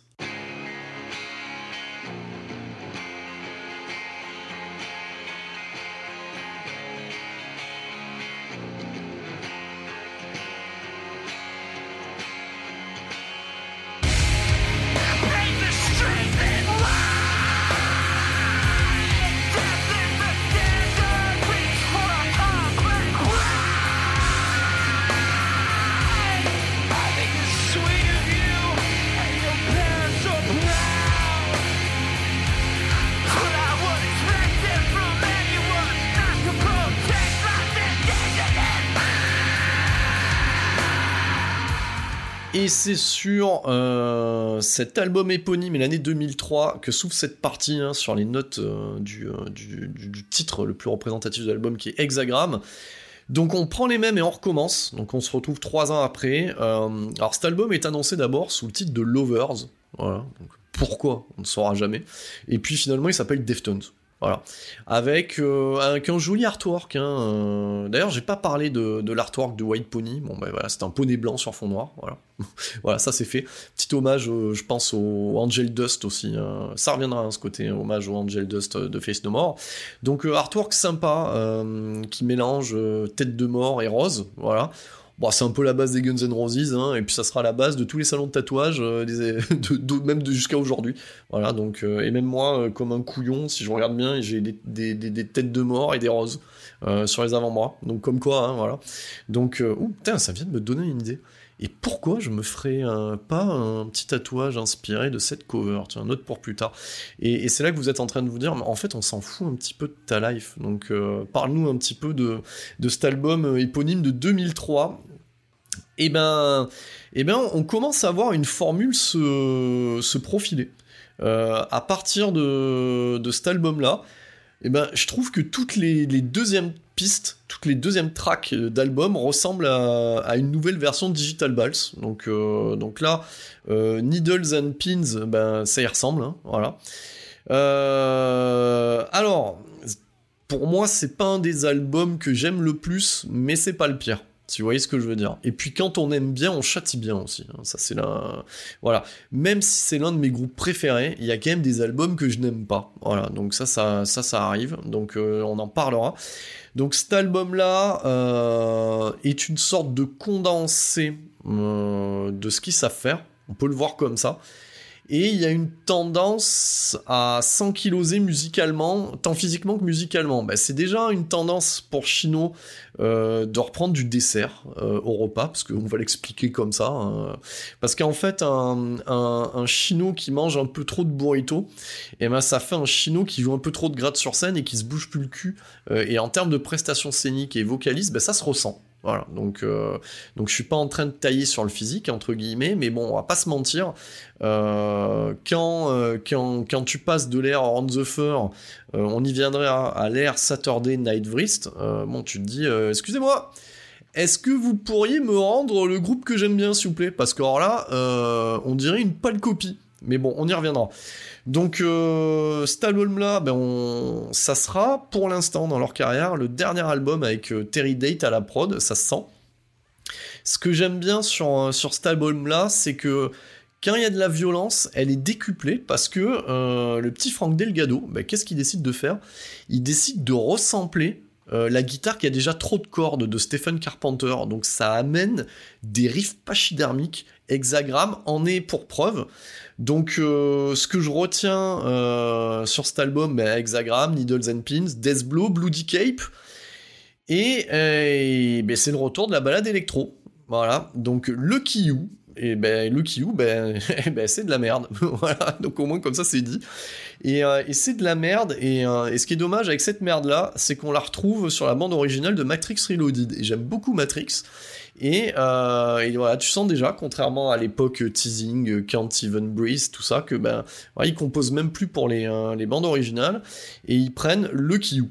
Je veux dire, putain, avec tous les titres des Deftones, les Wachowski vont prendre You. Voilà. Et en plus, de toute façon, tu l'entends même pas dans le. Dans le... Autant dans les Matrix, t'arrives à entendre en fait les titres, hein. mais alors là, dans, dans ce Lucky You, tu l'entends pas. Donc t'as l'impression qu'en fait c'est juste un positionnement euh, de maison de disques. hein. Ils font ça aussi les maisons de disques. hein. Ils positionnent des titres hein, sur les euh, sur les soundtracks ou les euh, music inspired of, voilà musique inspirée de, euh, pour essayer de mettre en avant les groupes. Donc j'aime pas le je... et j'aime pas trop Moana Minerva. Voilà qui sont, alors oui, c'est des titres, bah, c'est du mid-tempo qui met 6 minutes à décoller. Ben, ces titres-là, ben, ils vont les refaire un peu plus tard sur les albums suivants.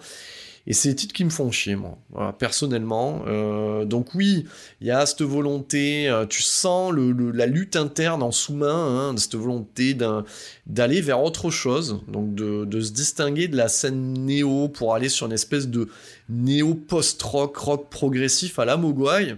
Mais euh, bah, Deftones, c'est pas Mogwai. Voilà. Et donc, c'est bien quand Mogwai le fait, et c'est bien quand Deftones fait du Deftones. Alors, je suis pas conservateur euh, à ce niveau-là, hein, loin de moi l'idée de tendre vers des propos conservateurs. Mais euh, ben non. Et, euh, et c'est bizarre parce qu'ils auront jamais creusé vers un, vers un flow hip-hop alors qu'il est bon, euh, Chino Moreno, ils tendront toujours vers cette espèce de, de, de, de balade électro euh, qui ressort à chaque fois en sous-main, et, euh, et vers ces titres un peu plus progressive rock à la Moana Minerva. C'est pas un mauvais album, c'est pas fou non plus. Euh, tu limite, si tu mets une note, c'est euh, 13 sur 20. Tu voilà, c'est c'est mention très bien. Voilà, tu vois. Mais, mais, mais, mais basta. Bon, en même temps, tu viens de t'enquiller. Adrénaline, pouf, tu montes une step. Round the Fur, pouf, tu montes une step dans un autre genre sur White Pony. Bon, là, tu stagnes. Voilà, c'est la stagnation. C'est quand même moins bon. Moi, je le dis, ça, ça a une odeur de Round the Fur en termes de son, c'est quand même moins bon. Donc, il faut le dire quand même aussi, hein, quand c'est quand c'est moins bon, mais euh... rien ne nous préparait euh, à la catastrophe euh, trois ans après. Voilà, c'est ma petite transition vers la catastrophe.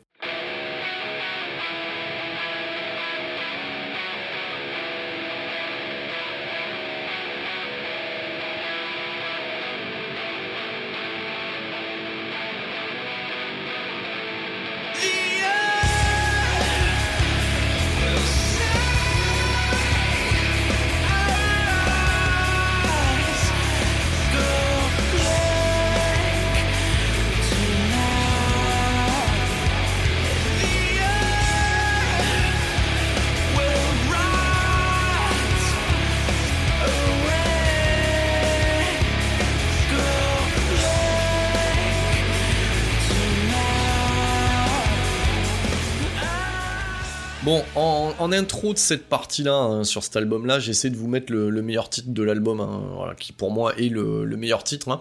Donc tant qu'à faire, autant faire sonner Kim Dracula, qui a un nom à la con d'ailleurs, en passage. D'ailleurs, on n'a jamais fait de point euh, sur les paroles. Les paroles de, de Chino, euh, elles sont toujours cheloues en fait. C'est de la poésie. hein. Euh, voilà, c'est de la poésie, c'est des sentiments, des inspirations, ça fait écho à certaines choses. Donc on n'est pas, euh, sur euh, l'agression de, de, collégiens pour ton goûter à la corne. Et d'ailleurs, le, bon vieux Chino se moquera euh, de John Davis euh, à cette époque-là, à l'époque de voilà des, retours aux sources, à remettre des jogging, etc. Parce que assez rapidement, euh, les Deftones délaissent, ben, en, tout cas au niveau, on n'a pas fait le point capillaire à ce stade, faisons le point capillaire. Déjà à partir de White Pony et, même pour l'éponyme, bon ben voilà, Chino délaisse les teintures. Bon, il garde le bouc, hein, il garde une brosse, mais voilà, c'est assez unifié. Et on met, et on met, parce qu'on s'appelle Chino, ben, des pantalons et ben, des chinos. Voilà, des chinos euh, avec des vans et, euh, et des chemises à carreaux. Euh, le firmament du style arrivera sur Diamond Eyes, voilà, un peu après. Mais à, cette époque-là, voilà, on prend un petit peu de recul, hein, voilà, avec, avec toute la vague des jogging, etc. Et on est en 2006 et euh, bah déjà il y a une catastrophe hein, en fait. hein. Euh, voilà, donc euh, enfin moi je vous encourage pour les fans hein, et les non fans, regardez le clip All in the Sky. C'est il est méconnaissable Chino. Tu tu tu, tu sais pas ce qui s'est passé. Tu sais. le mec a doublé de volume, mais au niveau du cou et de la tête. C'est incroyable. Tu voilà, qui, qui- tu te dis mais euh, parce que on va faire un petit point aussi lifestyle. Le mec à la base hein, euh, est plutôt beau gosse. hein. Euh, ce qui avait de bien aussi avec les Deftones, c'est que ça a amené du, du- public féminin aussi, parce qu'il y avait un certain beau gosse attitude. Là, t'as juste l'impression que le mec, il tient le, il tient le magasin de tacos du coin. C'est pas des conneries, hein, ce que je dis. Hein. Ouf, c'est le, c'est, tu te dis, ouf, il y a un truc qui se passe là. Donc, donc bon, déjà, le, voilà, le mec s'est ankylosé. Voilà, donc euh, euh, voilà, tu, le sens, hein, et, ça, se ressent hein, même dans les, dans les prestations vocales et, euh, dans ce que tu peux voir sur scène. Bon, parlons de cet album, euh, Saturday Night Wrist. La pochette est belle, et du coup c'est une exception. Donc jolie pochette, album de merde. Euh, voilà. Donc c'est déjà c'est une coprod. Alors c'est une coprod pas pour euh, on va dire euh, assurer euh, les talents de deux producteurs de talent. Non, c'est parce que euh, dès le départ, euh, il y a une volonté d'aller chercher le, producteur historique des Pink Floyd, Bob Ezrin, donc qui a fait Pink Floyd, Kiss, euh, 30 Seconds to Mars. Euh, pour un côté plus commercial et radio-friendly. Donc qu'est-ce que ça veut dire radio-friendly? Radio-friendly, c'est-à-dire des morceaux qui excèdent pas les 3 minutes 30 pour être bien calibrés pour la radio en fait. Pour bien être positionné, c'est comme un, film euh, à l'époque hein, qui fait une heure et demie pour avoir le plus de séances possible euh, en cinoche. Donc il y a une volonté de calibrer les titres à, à 3.30, 4 minutes maxi. Et, euh, et de l'autre, tu as Sean Lopez, qui est le frontman de Phare, donc, euh, euh, chanteur de Phare, qui se reconvertit dans la prod, qui vient, on va dire, rafistoler les problématiques en studio. Parce que la dissension qu'on pouvait avoir dans le groupe musicalement, c'est-à-dire Stephen Carpenter d'un côté, Chino Moreno de l'autre, et ben se, traduit aussi avec d'un côté une partie du groupe qui est du côté de Bob Ezrin pour cette direction, et une autre partie qui va aller chercher Sean Lopez pour une autre direction.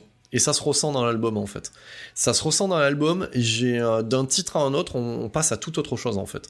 Toute autre chose, rayon Deftones hein, bien entendu, hein. donc les non-connaisseurs vous diront que c'est la même cam. Euh... Qu'est-ce que je retiens moi de ça là? Euh, et ben sur euh, quasi oui sur 12 titres, ben j'en retiens 3 en fait. hein. Donc je, je retiens Cherry Waves, qui est, euh, qui est euh, le, successeur de Digital Balls, hein, voilà, donc euh, là-dessus j'ai rien inventé. À noter la, première fois qu'il y a une instrumentale, donc il n'y a pas Chino au chant. Je retiens l'instru. Alors quand tu commences à retenir l'instru, c'est que ça pue du cul hein, quand même. hein. Alors certains me diront, bon ben regarde Orion sur Master of Puppets. Ouais non mais Master of Puppets quoi. Enfin tu vois ce que je veux te dire, il y a tout qui est bon quoi. Donc euh, je retiens l'instru et, euh, et un morceau miraculeux qui est, qui est Kim Dracula, mais tu sens, euh, tu sens que les, les vocalises elles sont, pas, sont pas faites en une seule prise. Pourquoi? Parce que j'irai vérifier ça en live, non pas en allant les voir en live à cette époque, mais, mais plutôt en vérifiant sur, sur YouTube. Et, puis tiens pas quoi. Il est, tout ce qu'il fait. Là-dessus, notamment sur Kim Dracula, euh, il le tient pas en live en fait. Donc, tu sens que voilà, c'est c'est euh, euh, construit en studio. Mais le, titre est bon. Donc parlons des, titres qui fâchent. Euh, All in the euh, elle est bon, elle passe à l'écoute. Le le clip c'est une catastrophe. Euh, la prestation euh, de, Chino dans le clip est une catastrophe. Même lui c'est pas ce qu'il fout là en fait. Il est est entièrement sur fond vert. C'est euh, je sais pas, il y a une volonté de parler en sous-main, de, de, de, enfin je sais pas, de, pré- de préoccupations écologiques, j'en sais foutre rien. En, fait, on s'en fout et, euh, et puis en fait c'est nul. Voilà. Donc donc si tu veux écouter des trucs comme ça, je l'avais cité, ben tu vas écouter Sortie Second to Mars. Au moins les, les gars le font bien. Donc c'est nul. Euh, Rapture, euh, Rapture, euh, qui est censé être un, titre énervé, et ben, et ben putain, ça, ça pue la, la fausse hargne. J'aime, qu'est-ce que j'aime pas moi ça, la fausse hargne, le truc un peu poussif, euh, faussement énervé, que tu trouves sur le Korn numéro 3, euh, qui est censé être la, suite de Life is Peachy pour Korn. Ça pue la fausse hargne et ça se sent parce que les mecs sont, sont tranquilles, donc du coup ils, ont, ils sont pas énervés, donc du coup sans qu'ils sont obligés de s'énerver et ça rappelle les, les, euh, mauvais albums de, de Limp Bizkit. Certains vont me dire, ils ont déjà fait des bons albums à un moment donné? Donc euh, ouais, ça, ça, ça, ça rappelle la, la, fausse hargne à la Fred Durst. Donc euh, ça c'est nul. Euh, Beware the Water. Et ben Beware the Water, et ben c'est un morceau un peu long euh, sur l'album. Et ben c'est, enfin moi je trouve, c'est une structure qui est trop compliquée.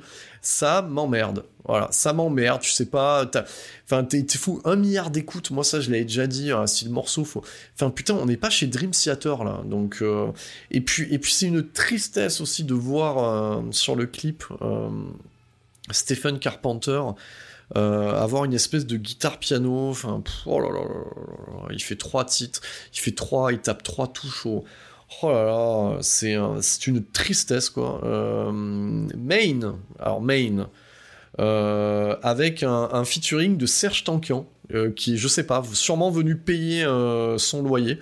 On est en 2006. euh, Qu'est-ce qu'il lui fait à System of a Down? Et ben, ben, en fait, il fait rien parce que c'est Darren Malakian qui essaye de, de faire tout. Euh, et euh, et c'est un concours de, miaulement à trois points. Donc c'est-à-dire que dans le refrain, c'est chacun miaule. Hein. Chino il fait euh, et l'autre il fait oh c'est chiant, c'est chiant et ça me fait chier. Donc, voilà. C'est le retour d'une autre balade électro qui s'appelle Pink Cell Phone et, et, c'est nul. Voilà, c'est nul. Voilà, donc...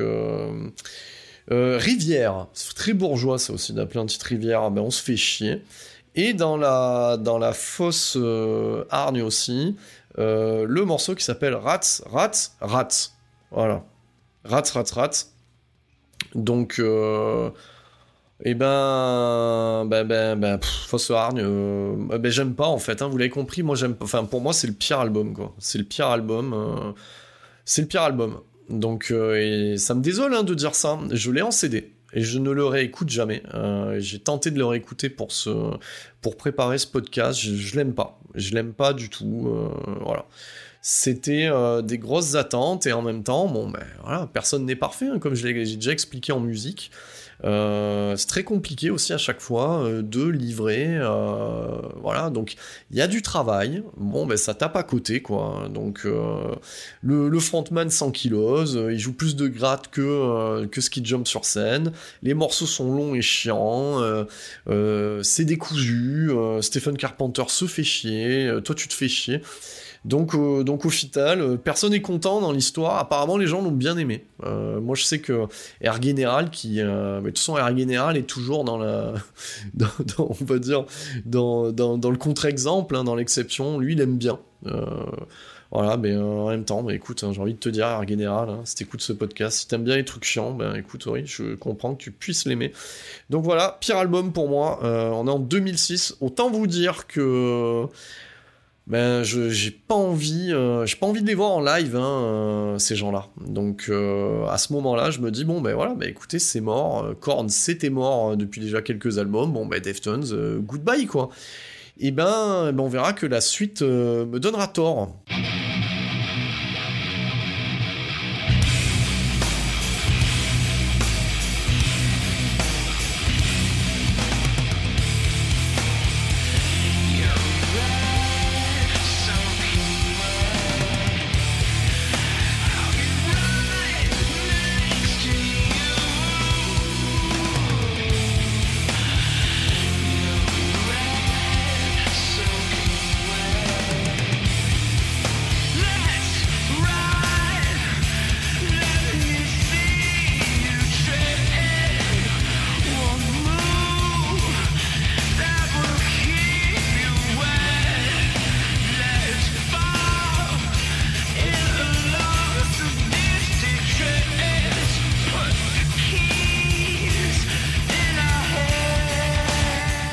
du coup c'est en 2010 euh, qu'on retrouve les, euh, les Deftones et des Deftones euh, sacrément amochés. Donc les, les quatre années en fait hein, qui, qui espacent Saturday Night Wrist euh, de Diamond Eyes, c'est comme ça que ça s'appelle, hein, les yeux de diamant, Diamond Eyes, avec une jolie chouette sur la couverture. Alors là on est carrément dans, dans le clin d'œil à Angel Dust, hein, donc c'est un chouette album. Mais euh, avant d'en arriver là, euh, bah, c'est un peu le bordel. Euh, bon, alors, on commence par quoi? On va commencer par le plus dur. hein. En 2008, le 4 novembre euh, 2008, euh, Shishang et Shaishang, on va, on va mieux le prononcer, est impliqué dans un accident de voiture. Donc quand on dit impliqué, c'est que c'est pas lui qui est la cause de l'accident de voiture, donc il se prend un... Bah, de toute façon c'est classique, hein, un mec bourré, euh, à contresens, dans la gueule, et, euh, et il finit dans le coma. Donc ça c'est un coup dur, euh, c'est un coup dur pour le groupe, parce que comme je l'ai expliqué, Deftones, avant d'être un groupe, bah, c'est une bande de potes, hein, c'est une, une aventure humaine en fait le groupe. Alors vous me direz tous les groupes sont une aventure humaine, non mais là c'est vraiment une bande de potes qui se connaissent depuis toujours en fait. Hein. Pensez à vos potes de collège et à où vous en êtes aujourd'hui. Euh, voilà, c'est avant tout, avant d'être une entreprise, hein, parce qu'un groupe est une entreprise, c'est une entreprise fondée par des potes.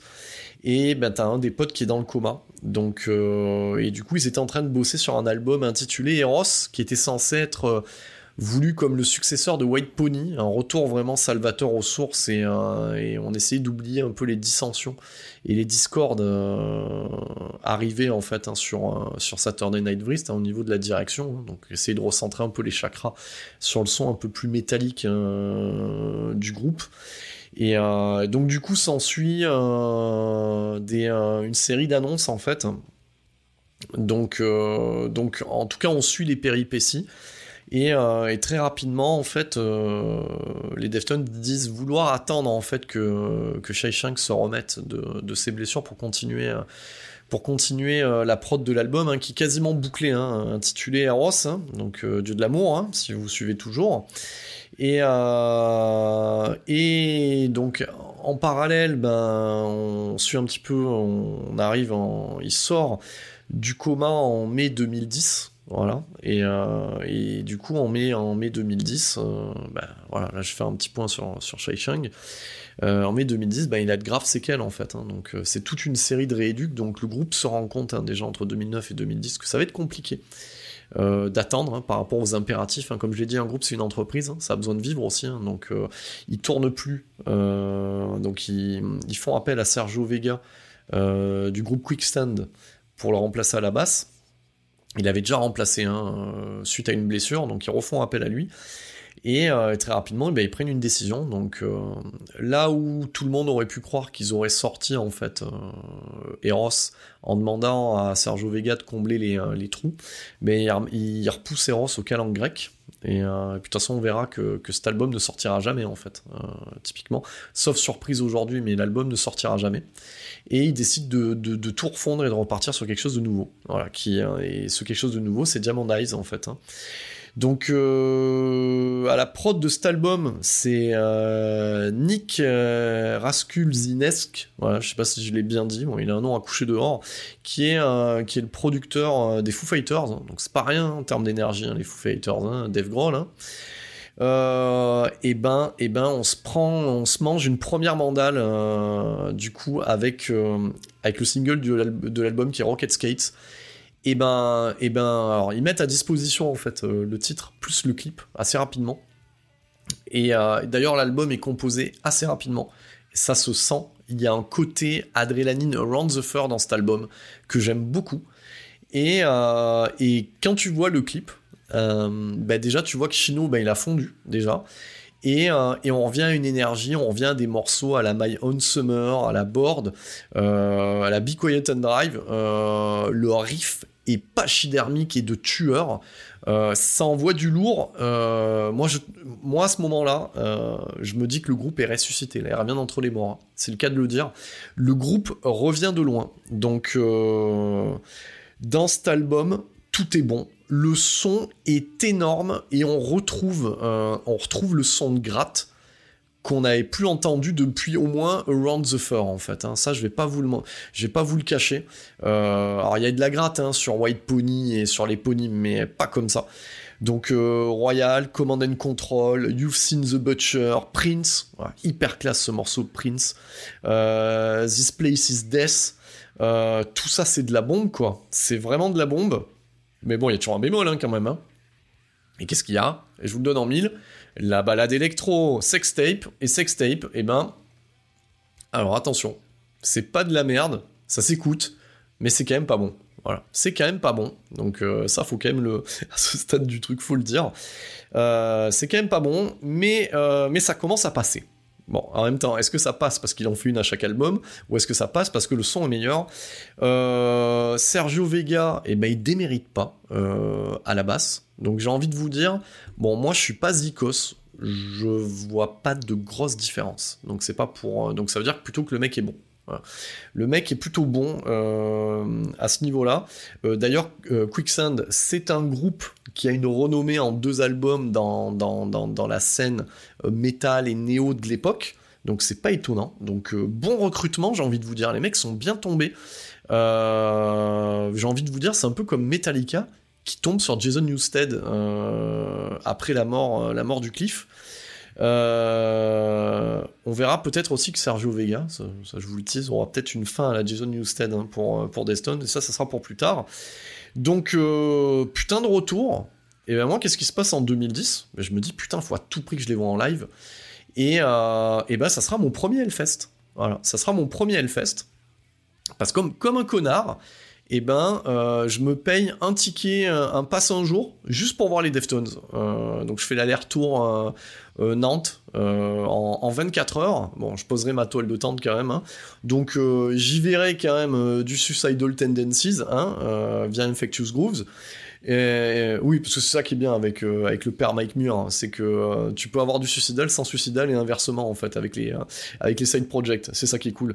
Donc, et un grosse claque, grosse, grosse, grosse, grosse claque. Moi, j'avais jamais vu Deftones en open air comme on peut le voir aux États-Unis, hein, parce qu'aux États-Unis, c'est les Vans Tour, c'est voilà, des groupes en fait, voilà, c'est ça qu'il faut comprendre. C'est qu'avec le néo, c'est des groupes de, de scène mais de festoche, de, de, de, de plein air quoi. Donc ça, passe bien en, en petit comité dans les petites salles, mais, euh, c'est des groupes à voir en plein air. Et là, ce qu'il faut comprendre, c'est que, euh, déjà en 2010, et ils referont ça, euh, ils ça par la suite, euh, il se fait construire une rampe hein, qui avance au niveau, au niveau de la fosse sur ce que sera la future main stage 1 actuelle du Hellfest. Et, ben voilà, hein, c'est le mec, ils envoient une énergie et, euh, et le mec slam dans tous les sens au milieu du Hellfest. Donc il y avait déjà du monde en 2010, hein, donc, euh, donc on devait être sur une 30-40 000 personnes. Le mec, il envoie un, bois monumental, donc c'est un très très bon souvenir, moi, ce, ce Hellfest 2010. Euh, J'ai gueulé, scandé chacun des morceaux, euh, comme un taré, quoi. Comme un taré, avec le chino dans la fosse, euh, voilà. Euh, comme à l'époque du Zénith de Montpellier, quoi, mais en plein air. euh, donc c'est un... Voilà, pour moi, Diamond Eyes, c'est un, un super album. Là, on remonte, hein. on remonte clairement en termes de qualité, c'est une claque. Et ben, et ben c'est tellement bien que eh ben, je l'ai reverrai une deuxième fois la même année. C'est-à-dire que ben, j'apprends, en revenant du Hellfest, qui passe au, Bikini à Toulouse euh, quelques mois après. Donc, euh, ben, qu'est-ce que je fais? Ben, Je prends ma place et, rebelote et regrosse claque, euh, regrosse claque. Du coup, euh, au bikini, euh, un concert énorme.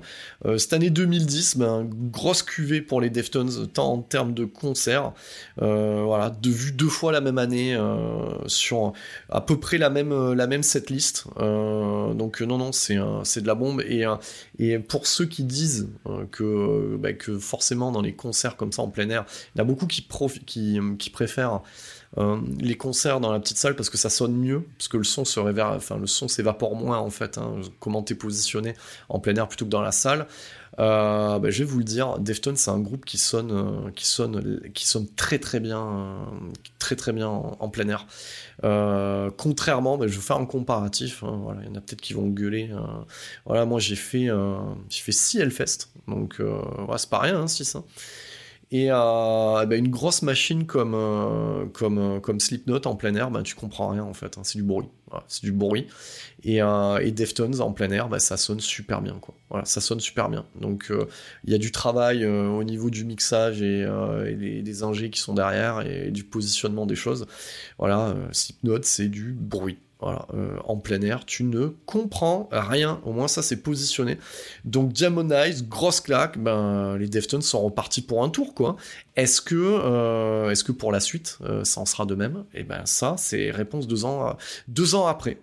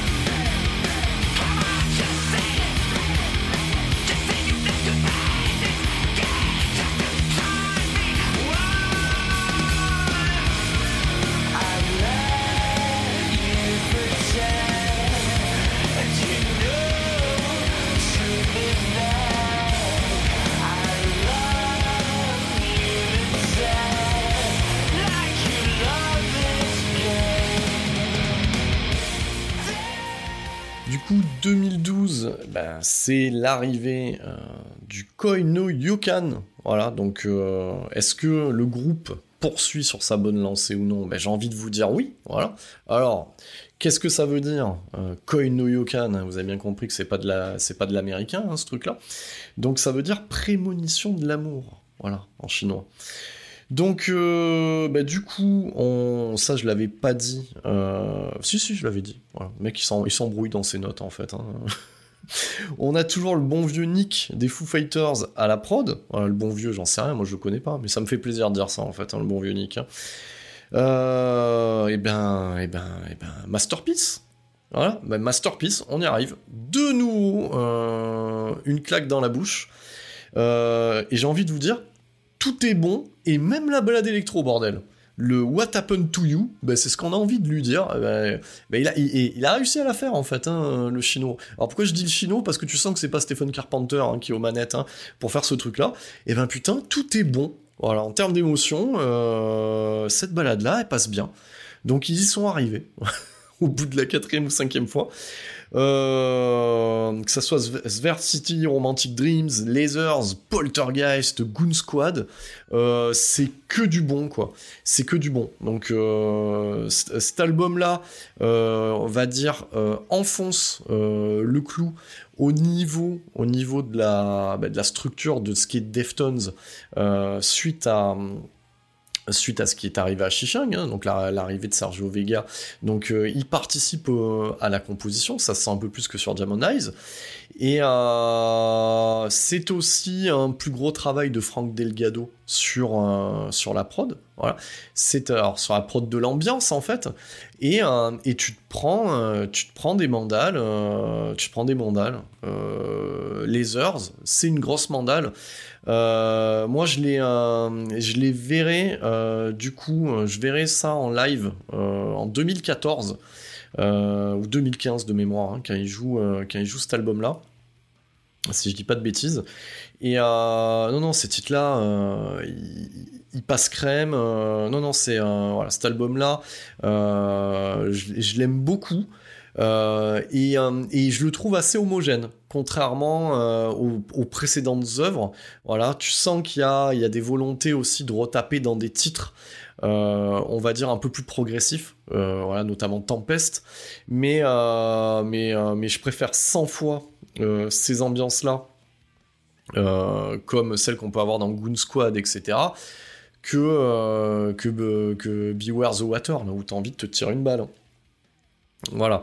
Donc, euh, en fait, j'ai pas énormément de, choses à, à dire sur cet album-là. C'est une très très bonne galette. Voilà, c'est un très très bon album. Euh, C'est vrai que c'est compliqué. Alors, je suis en train de dire que c'est une masterpiece, mais en y réfléchissant, c'est compliqué euh, de, de le mettre en, équilibre. Est-ce qu'il est meilleur que Jamon Eyes? Euh, Moi, je trouve que oui, mais en même temps, les, deux sont très très bons, quoi. Donc, euh, on a deux très bons albums. hein. donc, euh, voilà, c'est une, suite logique. Voilà, c'est, euh, j'ai envie de vous dire, c'est peut-être le countdown to extinction euh, euh, du coup de, de Deftones. Ce qui était, euh, voilà, c'est le countdown. Ce qui est countdown to extinction à Rust in Peace pour Megadeth, ben eux, c'est ce qui est Koino Yukan à Diamond Eyes pour, euh, pour Deftones.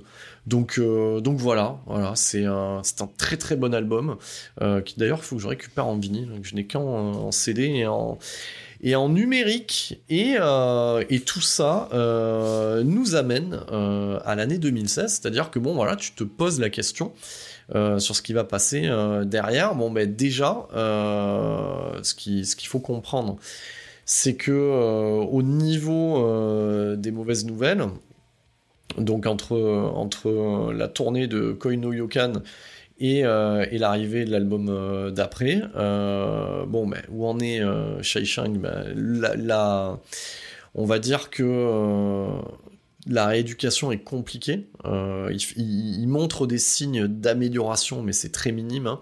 Un site est créé par une fan en fait du groupe, hein, euh, One Love for Chai, pour recueillir des dons pour qu'il pour accélérer euh, bah, du coup euh, ses soins parce que de toute façon il, euh, ça c'est le système de santé américain on va faire un petit parallèle hein. donc bon au niveau couverture sociale c'est zéro hein.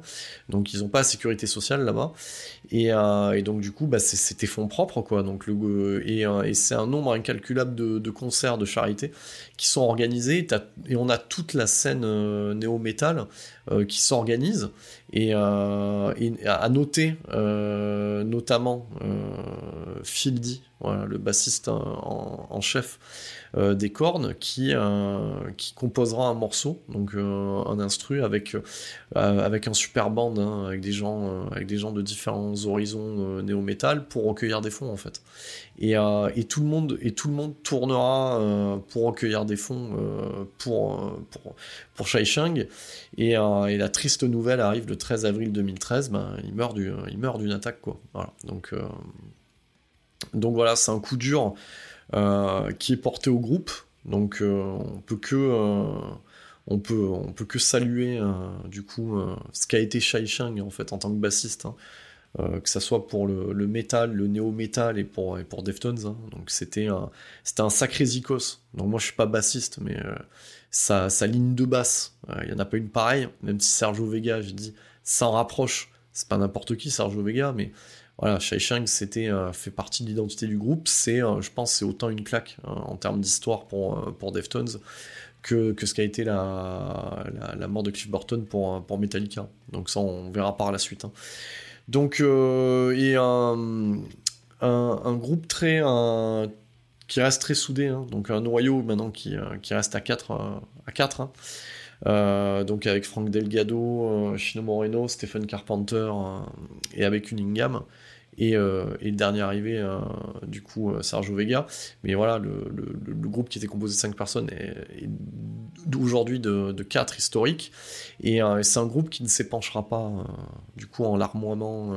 voilà, c'est- un groupe qui reste assez quand même discret, euh, Deftones. Et hors promo, voilà, tu t'entends pas parler d'eux pour des frasques diverses et variées. un- un groupe qui reste humble et proche de ses racines. C'est pour ça que c'est pour ça qu'on peut on peut que avoir de beaucoup de respect pour leur pour leur carrière.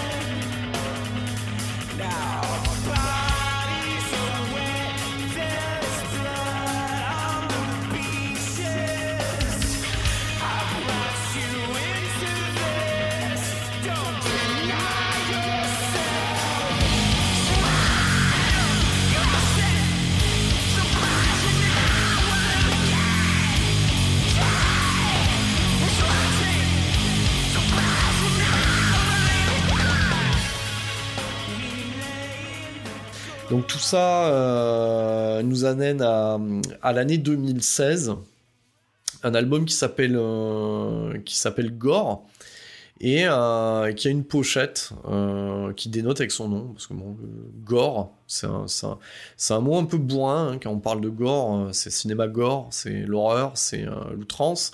Et sur la pochette, tu as des petits flamants roses, voilà, donc qui peut-être font écho à la chouette de Diamond Eyes. Euh, à la prod, euh, on n'a plus euh, Nick non imprononçable, producteur des, des Foo Fighters, mais on va trouver Matt Hyde, qui a son actif Parkway Drive, le God Hate Us All de Slayer, hein, qui est aussi un album que n'aiment pas les fans de Slayer, hein, parce que c'était le... avec euh, Diabolus et Musica, c'était une volonté de Jeff Hanneman hein, d'amener le, le groupe vers un son plus hardcore, plus néo, euh, voilà. Et euh, donc Hyde a aussi Hatebreed et Children of Bodom, donc bon, c'est un mec qui a... C'est un métalleux quoi, hein. c'est pas, on n'est pas sur du pop rock ou sur du Pink Floyd ou, du, rock progressif. Et, et patatras, ben, ben voilà. hein. Et Dieu sait que je voulais l'aimer cet album, hein. Dieu sait que je voulais l'aimer. Euh, c'est compliqué, c'est compliqué. Euh, bon, déjà, la, pochette est moche. Voilà, donc euh, pochette moche. les titres sont compliqués. Et on a, on a des structures. C'est Beware the Water une fois sur deux, quoi. Euh, bon, j'ai quand même trouvé des. Alors, il y a 50% de trucs que j'aime pas et 50% de trucs que je peux aimer. Mais en fait, cet album, euh, ben, c'est pareil. Euh, alors, je l'écoute beaucoup moins que les autres, voire pas du tout. Mais contrairement à Saturday Night Wrist, euh, j'arrive à l'écouter. Donc peut-être que euh, il, me f- il me faut du temps. En même temps, on est en 2022. Tu vois, le mec, tu l'as depuis 2016 l'album. Il te faut combien de temps? Peut-être que je sais pas. Peut-être que peut-être que je suis pas prêt en fait. Hein. euh, Et là l'histoire. Hein. Peut-être que euh, voilà. Mais euh, mais c'est compliqué tout ça. Donc et donc et en plus en termes de com, c'est le bordel hein, au sein des Deftones. Stephen Carpenter dira dans des interviews et même sur YouTube qu'il n'aime pas l'album. Et puis de toute façon qu'il a il l'a fait parce qu'il fallait le faire, mais euh, enfin c'est pas ses parties de gratte. euh, Enfin pour lui ça sonne pas comme il aimerait. Voilà donc il aime pas ce disque. Il se il se désolidarise du disque, dis donc. Euh, donc il y a déjà ça.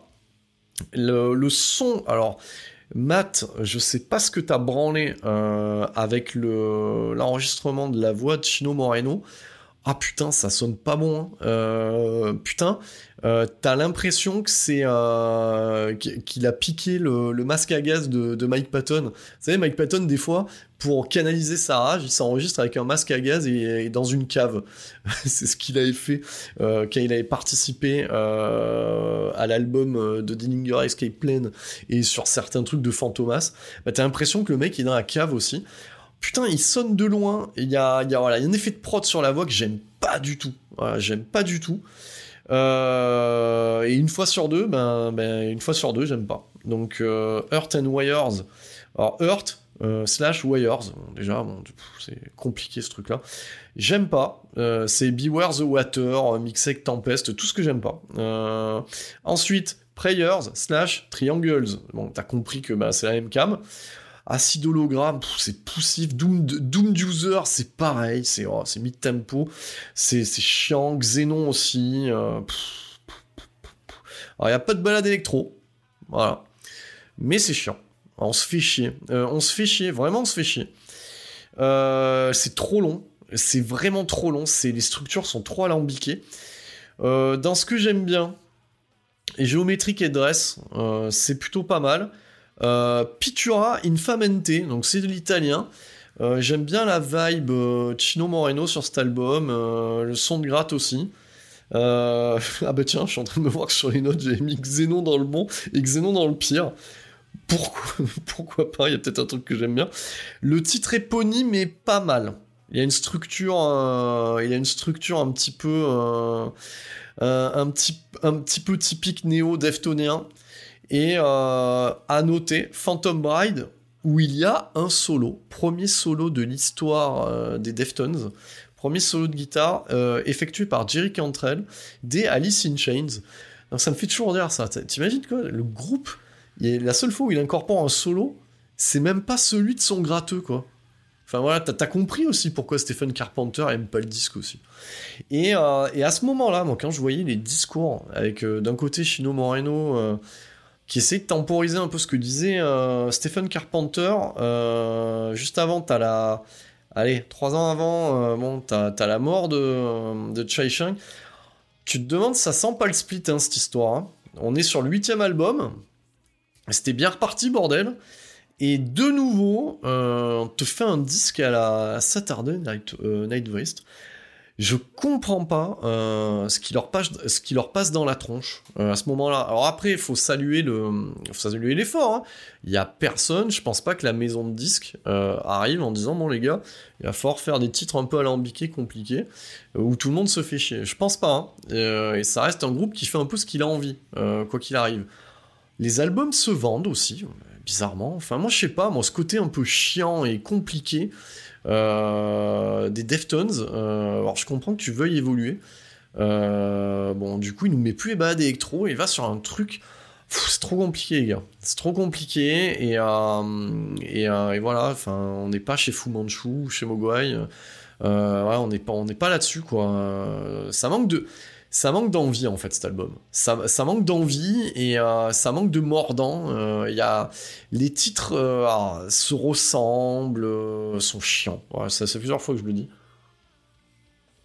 Comme dirait un de mes posts, un, de mes, un de mes posts, un de mes potes que je vois d'ailleurs qu'au Hellfest. Et souvent, il fait 10 minutes de concert parce qu'il connaît pas le groupe, puis il me regarde, il fait chiant. Voilà. Et puis trace ailleurs. Et souvent, il finit à la Warzone. Voilà. Donc, euh, donc voilà. Donc vous me direz peut-être que mon pote est un barbare. Mais, euh, ben, ben ouais, c'est pas top. Hein. C'est pas top, les gars, hein, tout ça, hein. Euh, voilà.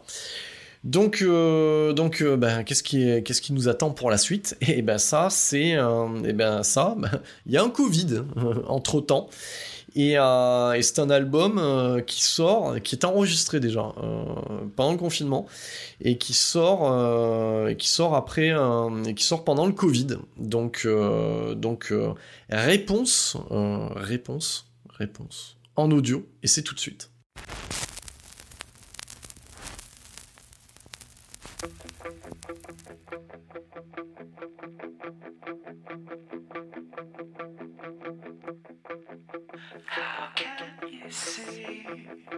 This is the end? Let's face the truth. It's obvious.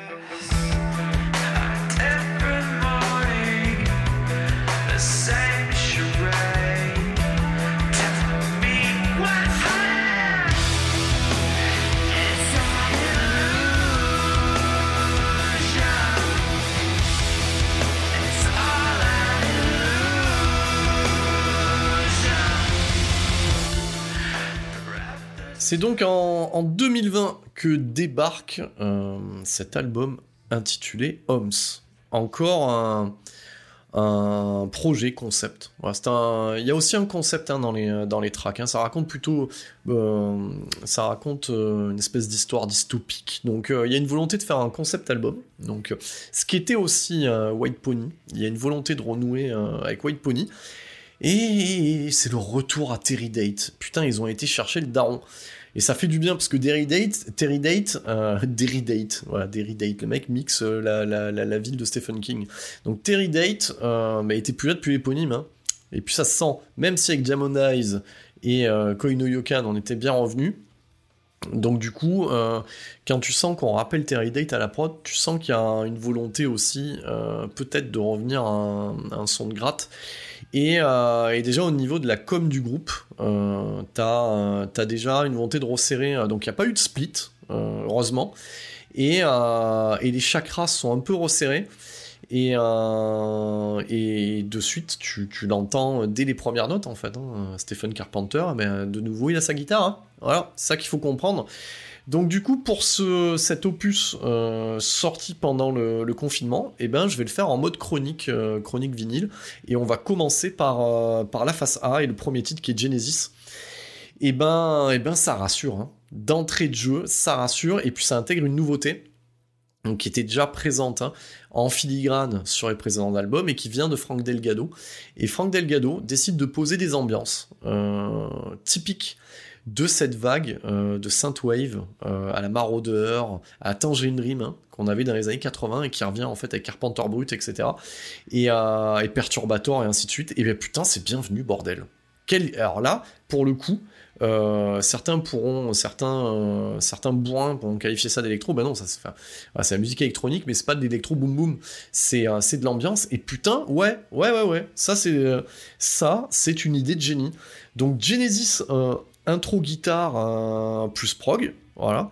Donc comme je l'ai dit, hein, c'est proche de Marauder, hein, euh, voilà, Synthwave. C'est le retour des grattes. C'est le retour de la gratte. Merci Stephen Carpenter. Euh, il a eu à l'usure. Hein. Et, euh, putain, la voix, ça y est, on a rectifié le problème qu'il y sur Gore. Et, euh, la voix, elle est proche de ce qu'on connaît en fait. hein. Époque Terry Date, époque euh, Around the Fur, euh, White Pony, euh, éponyme. Et le refrain est imparable. Voilà ce que j'ai à dire, moi, euh, sur Genesis. hein. Vous m'entendez tourner mes petites notes. hein. Voilà. Et, euh, et ça finit tout en lourdeur. Et ben j'ai envie de vous dire, c'est déjà un bon point. Moi, déjà, ce titre, il est coché, quoi. Voilà. Il est coché. Et on, euh, on, enchaîne sur le deuxième titre, le Cérémonie, qui, comme je vous l'avais dit, hein, tradition depuis White Pony, le, Digital Balls de Holmes, qui est Cérémonie.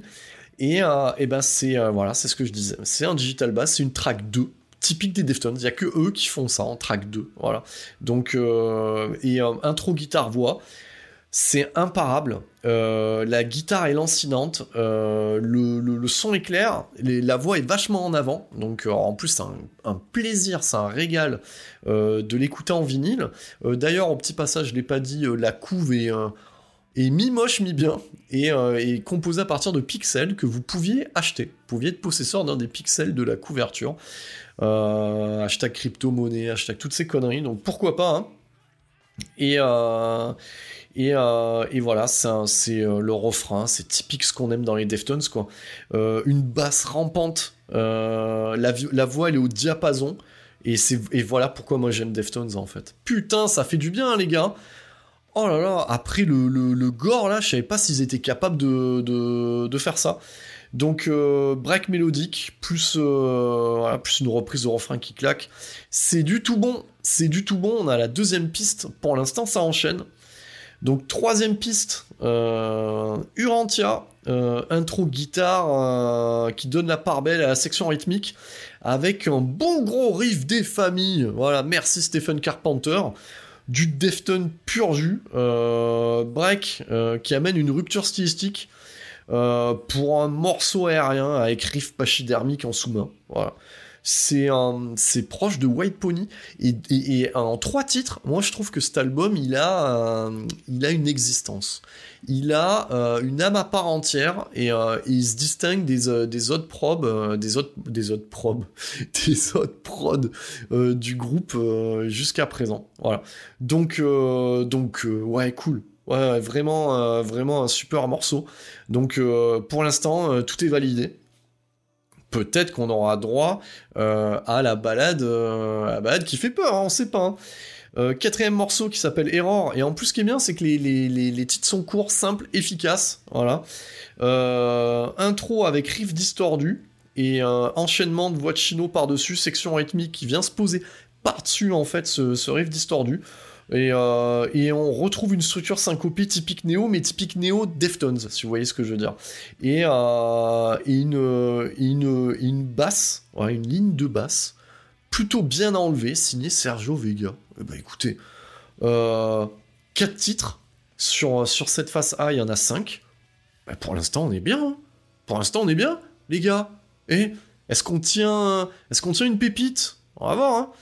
Euh, cinquième titre, euh, The Spell of Mathematics. Voilà, bon, euh, un titre un peu long, plutôt cool. Hein, voilà, Euh, moi j'aime pas les maths, mais bon, écoutez, pourquoi pas hein, On va nous en apprendre des choses. hein. Euh, c'est le retour du son lourd euh, d'entrée de jeu, euh, et ça se rapproche d'un When Girls Telephone Boys qu'il y avait sur l'éponyme. Euh, c'est violent et euh, c'est un côté. Euh, et, euh, et a un côté euh, linéaire, scrimo, typé Will. Et comme j'aime beaucoup Will Even, et ben j'aime beaucoup The Spell of Mathematics. 5 titres. Tout est bon. Putain de merde, qu'est-ce qui se passe? On est sur la face A Bah il est temps de la retourner maintenant, on va passer sur la face B.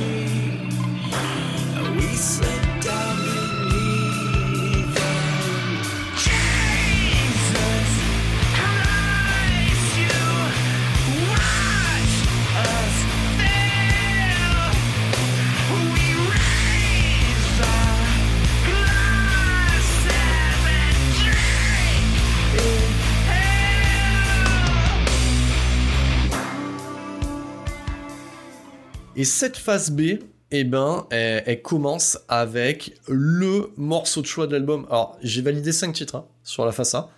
Là, je vous dis qu'on est sur le morceau de choix. On, est sur Pompéji. C'est euh, le, le diamant. C'est euh, le diamant de cet album. C'est un truc qui n'était pas attendu par les Deftones et bordel. Euh, donc du coup, c'est un... Alors, en- de quoi ça peut se rapprocher? Ça se rapproche un petit peu de ce qu'ils ont travaillé avec un morceau comme Prince sur, un- sur Diamonize, qui puait la classe, avec un chinois en mode crooner euh, et avec son style vocal inimitable. Et ben là, euh, c'est ce truc-là avec, euh, avec une, une, intro façon maraudeur. Donc, et euh, donc une intro façon maraudeur avec la voix qui se pose et la structure basse, euh, basse batterie, chant. Et euh, c'est tout en nuances, c'est sublime. C'est du grand art. C'est de la haute couture euh, musicale. Et le refrain, il est mortel. Euh, tu headbang sur un truc où quand même en arrière-plan, t'as du son de mouette hein, en sound design. hein. Putain de merde. Synthwave à la maraudeur. du sound design de mouette. un refrain typique crooner monté scrimo. J'avais jamais entendu ça. Euh, là, euh, du coup, euh, grosse claque et très très surpris. Très surpris du niveau atteint sur cette première, cette titre de la phase B. On pourrait dire que sur un CD ou, en format numérique, vous êtes en milieu d'album. En milieu d'album, on prend pas les claques, on les prend en début ou en fin, mais jamais en milieu. Là, pour dans ta gueule, c'est voilà. Putain, je suis je suis dégoûté euh, de pas avoir ma place pour le Hellfest cette année pour les voir en live. Je vais guetter de toute façon euh, les voir en, salle. Rien que pour ça, rien que pour cet album-là, euh, pour ça, défonce, ça défonce. Et, euh, et ce qui est intéressant aussi, c'est la transition entre ce titre-là et le suivant en fait. Il va y avoir un, un lien qui va se faire en mode synthwave. Et Franck, enfin, je m'adresse à Franck Delgado, elle est champion du monde là. Autant on pouvait se demander ce que tu branlais sur On the Fur et tout ça. Bon là, moi je remets en aucune manière ta participation en fait euh, au groupe là. Là c'est euh, t'amènes le son ailleurs en fait. Donc euh, ah ouais ouais moi je, regrette juste de pas voir ça en live. hein. Donc la, transition qui dure plus d'une minute hein, entre Pompéji et, euh, et le morceau suivant qui, s'app- qui s'appelle This Link is Dead, qui peut faire du lien avec This Place is Death hein, qu'on avait euh, qu'on avait sur Demon Eyes. hein. Euh, nouvelle clacasse, voilà, en mode nouvelle clacasse, en, en mode aller-retour en fait. Euh, putain, euh, là, là, pour l'instant, j'ai, euh, ça monte graduel en fait, hein, en termes de qualité. J'ai tout validé et je prends claque sur claque. Euh, This Link is Dead, euh, ben, pour moi, c'est l'autre morceau de choix de l'album. C'est, euh, ben, pour moi, pour moi à ce niveau-là, c'est pour ça que il y a, Deftones euh, au- au-dessus du, ciel et les autres en dessous euh, à ce niveau-là. Euh, le refrain, c'est de la haute volée. Le niveau de Chino, on il n'avait pas atteint depuis le Lasers sur euh, Koi no Yokan. C'est un chef-d'œuvre. Ce morceau, euh, moi, il me fait voyager. Euh, on a tout à l'intérieur. Et c'est pour ça aussi hein, que j'aime euh, Deftones, parce qu'il y a ce côté exacerbé des émotions. Et, euh, quel que soit ce qu'il raconte, que tu le comprennes ou pas, il me fait voyager. Donc voilà. Il sort le grand jeu sur ce titre-là. Le final est épique. Euh, moi, j'ai rien à dire. hein. Moi, je dis euh, à genoux, euh, je baisse la tête. Il y, a, y, a, y a pas de souci, quoi. Pour tout vous dire, moi, l'album, je l'ai acheté trois fois. hein. en numérique, en CD Digipack et en vinyle. hein, obligatoire. Bon, tu te dis, bon, bah, ça va retomber. Et non, et bam Repercute avec la, la track d'après, Radiant City. Donc, autant vous dire que là, les mecs, ils enfilent. Euh, T'es sur un ring et, euh, et c'est gauche droite gauche droite. Euh, T'en prends, tu prends des mandales euh, l'une sur l'autre. C'est Radiant City. Tu l'enchaînes après les après Pompéji, Thing is Dead. C'est le combo de la mort. hein. Street Fighter en fait, c'est ou même pas Mortal Kombat, c'est une fatalité le truc en fait. hein. C'est un enchaînement de tueurs après le final en fait de This Link is Dead. La basse, elle est rampante à souhait. Arrive la batterie et bam, riff ultra pachydermique euh, de Stephen Carpenter. Il y a 9 cordes hein, sur, euh, sur sa putain de gratte euh, à l'heure actuelle. Moi, je suis sûr qu'en live, c'est une tuerie ce truc-là. C'est ça a un côté Around the Fur. Tu vois un peu in your face et j'arrive sans que tu le vois un peu sur la gauche ou un peu sur la droite et je viens te mettre une pichenette voilà, Radiant City, j'ai que des belles choses à raconter là-dessus. Donc, euh, reclaque. Euh, ensuite, euh, quatrième piste de cette phase B. Donc, du coup, vous avez compris qu'on est, est à 9, hein, à 9 sur 10. hein. Pour l'instant, je valide tout. hein. Headless, bon là, on se calme un petit peu, façon de parler, hein, au, moins au début. On ambiance, ambiance de nouveau installée par Delgado, voilà, et, euh, et c'est au poil. Et structure syncopée typique Néo. Euh, c'est proche de la classe internationale des titres à la You've Seen the Butcher sur euh, Diamond Eyes. Moi, j'ai rien à dire. hein. Euh, la rythmique, elle est bien sentie. Euh, T'enfiles les perles sur le collier. euh, euh, tout est parfait. hein.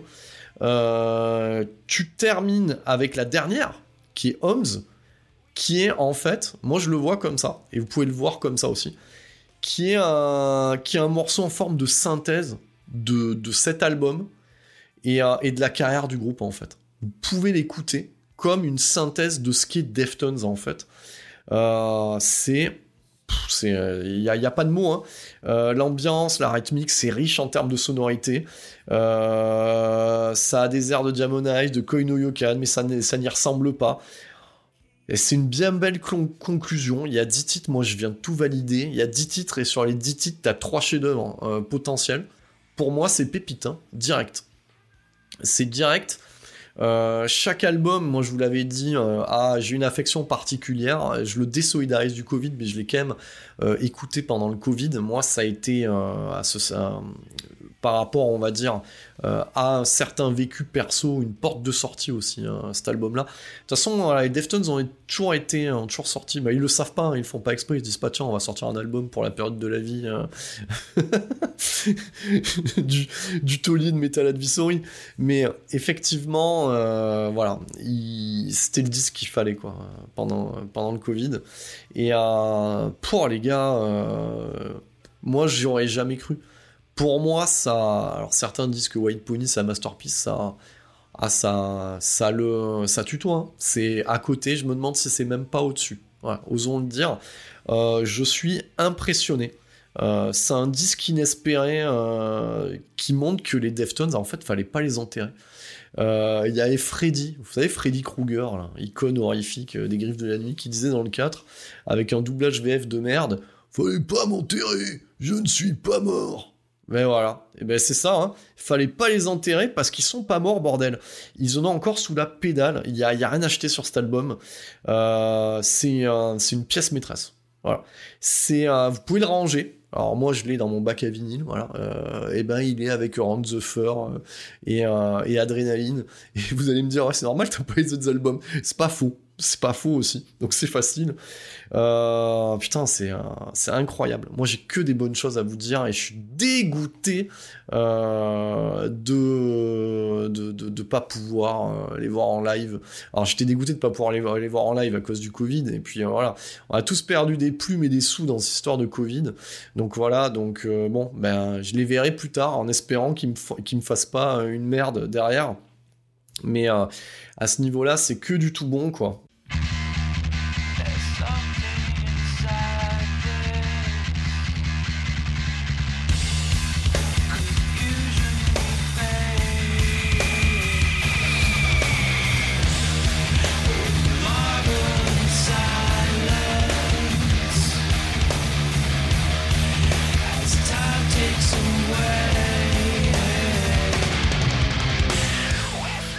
Conclure, ben, qu'est-ce qu'on peut dire euh, sur les Deftones, sur l'avenir des Deftones? Donc, euh, ben, moi j'ai glané un petit peu les euh, dernières infos. Ben, ils seront présents dans, la, première édition du Hellfest, hein, parce qu'il y a deux éditions cette année. Donc, vous avez bien compris que je suis un petit peu deg. en même temps, j'y ai été six fois. Donc, place aux autres aussi. hein. Bon, petit bémol, euh, on, je sait pas encore à l'heure actuelle qui tiendra la basse parce que mais ils ont pas reconduit le, contrat de Sergio Vega. C'est là qu'on a appris aussi quelque chose d'intéressant euh, à ce niveau-là.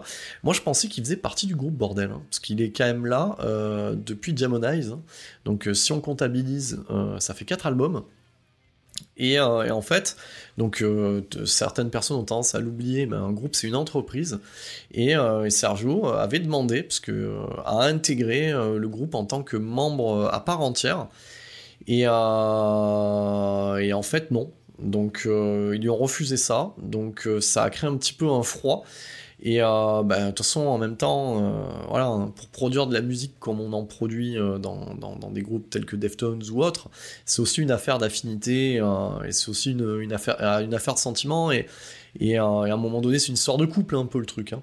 Et ben ben voilà, ben lui se voyait comme dans un couple et, et les autres, ben non en fait. Donc tu n'étais que de passage. Donc, euh, donc voilà, donc euh, le groupe n'a pas trop communiqué là-dessus. Sergio Vega a communiqué la semaine dernière, la semaine passée, euh, en disant que bon, ben voilà, hein, le groupe s'est désolidarisé euh, de lui. Donc bon, il, bon, il, reste humble hein, dans cette histoire. Bon après, voilà, c'est comme l'histoire de couple, hein, on va pas prendre parti, mais bon, oui, tu sens un petit peu quand même que un petit peu de rancune et et bah, comme tous les divorces, hein, entre guillemets, hein, euh, voilà, il y a, y, a, y, a, des rancunes et de l'amertume. Et bah, lui, il a remonté en fait un Quicksand. hein, maintenant, il va se consacrer euh, à Quicksand. Il y, a, un album qui était sorti déjà, hein, voilà, parce qu'il avait commencé à retourner un petit peu avec eux. Donc, il paraît qu'il est très bien, qu'il faudrait que, que je récupère. Donc, vous pouvez me dire ça aussi en, MP, euh, si euh, ça vaut la peine que je chronique euh, ce groupe-là aussi, Quicksand. Et effectivement, euh, on ne sait pas à l'heure actuelle euh, qui euh, va assurer la basse au sein des, des Deftones. Donc moi j'ai fait un petit classement que je remettrai par écrit hein, quand je posterai cet épisode sur Insta, sur Facebook. je mettrai le petit classement. Donc moi j'ai classé les, les albums. Vous verrez, c'est pas forcément attendu. Donc en top du top, et je les mets ex aequo, parce que pour moi, c'est euh, les deux faces d'une même pièce en fait. Donc pour moi, en number one, indétrônable, quoi qu'il advienne, Adrenaline et Around the Fur. Voilà, pour moi, ils sont premiers ex aequo. J'ai un attachement euh, particulier à ces albums-là, euh, en termes de vécu, en termes de découverte, en termes d'impact. Donc maintenant, on va élargir un petit peu en termes d'impact sur la musique métal, etc. Euh, en deuxième position, je mets White Pony.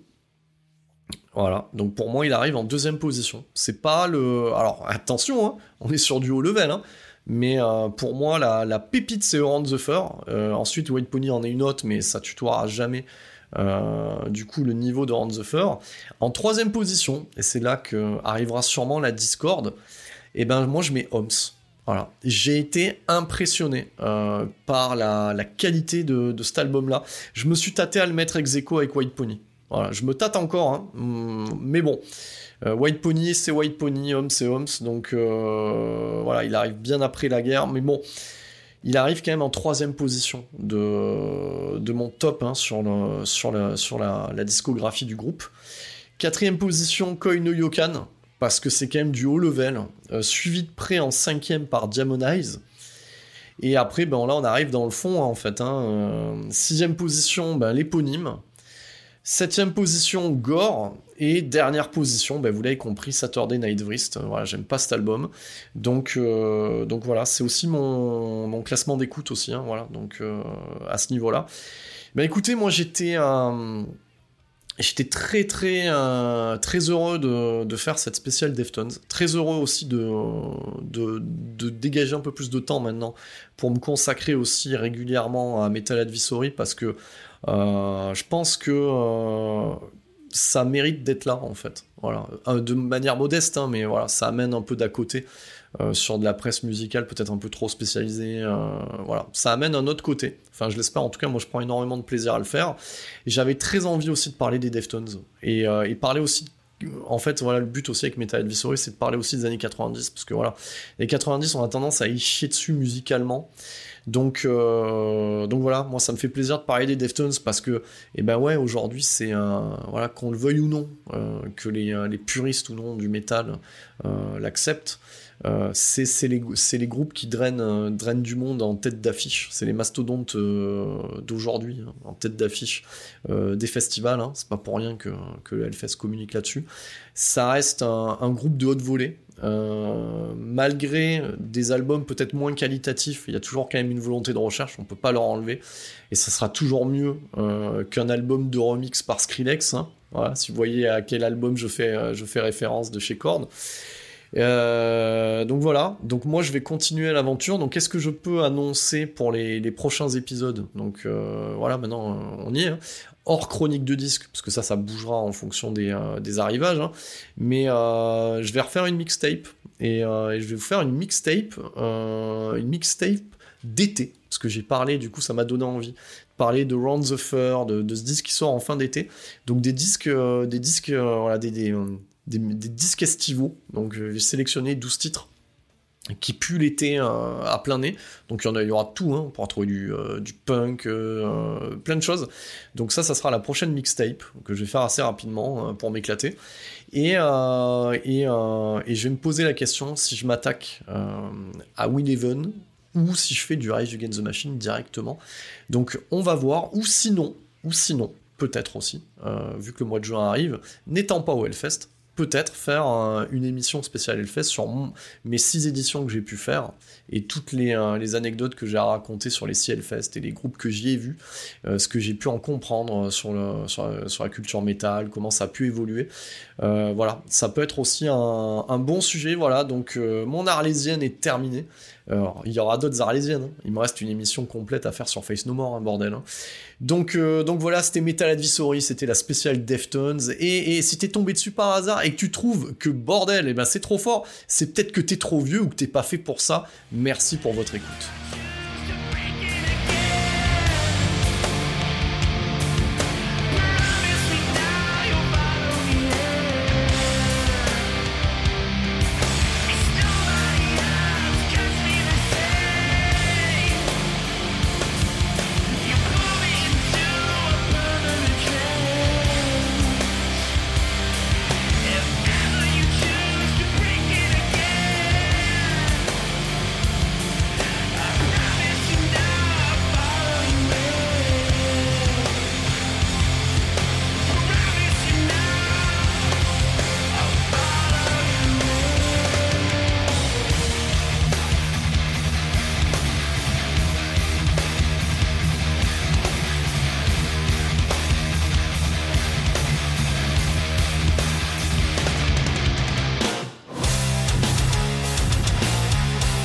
Metal Advisory, le podcast explicite 100% métal.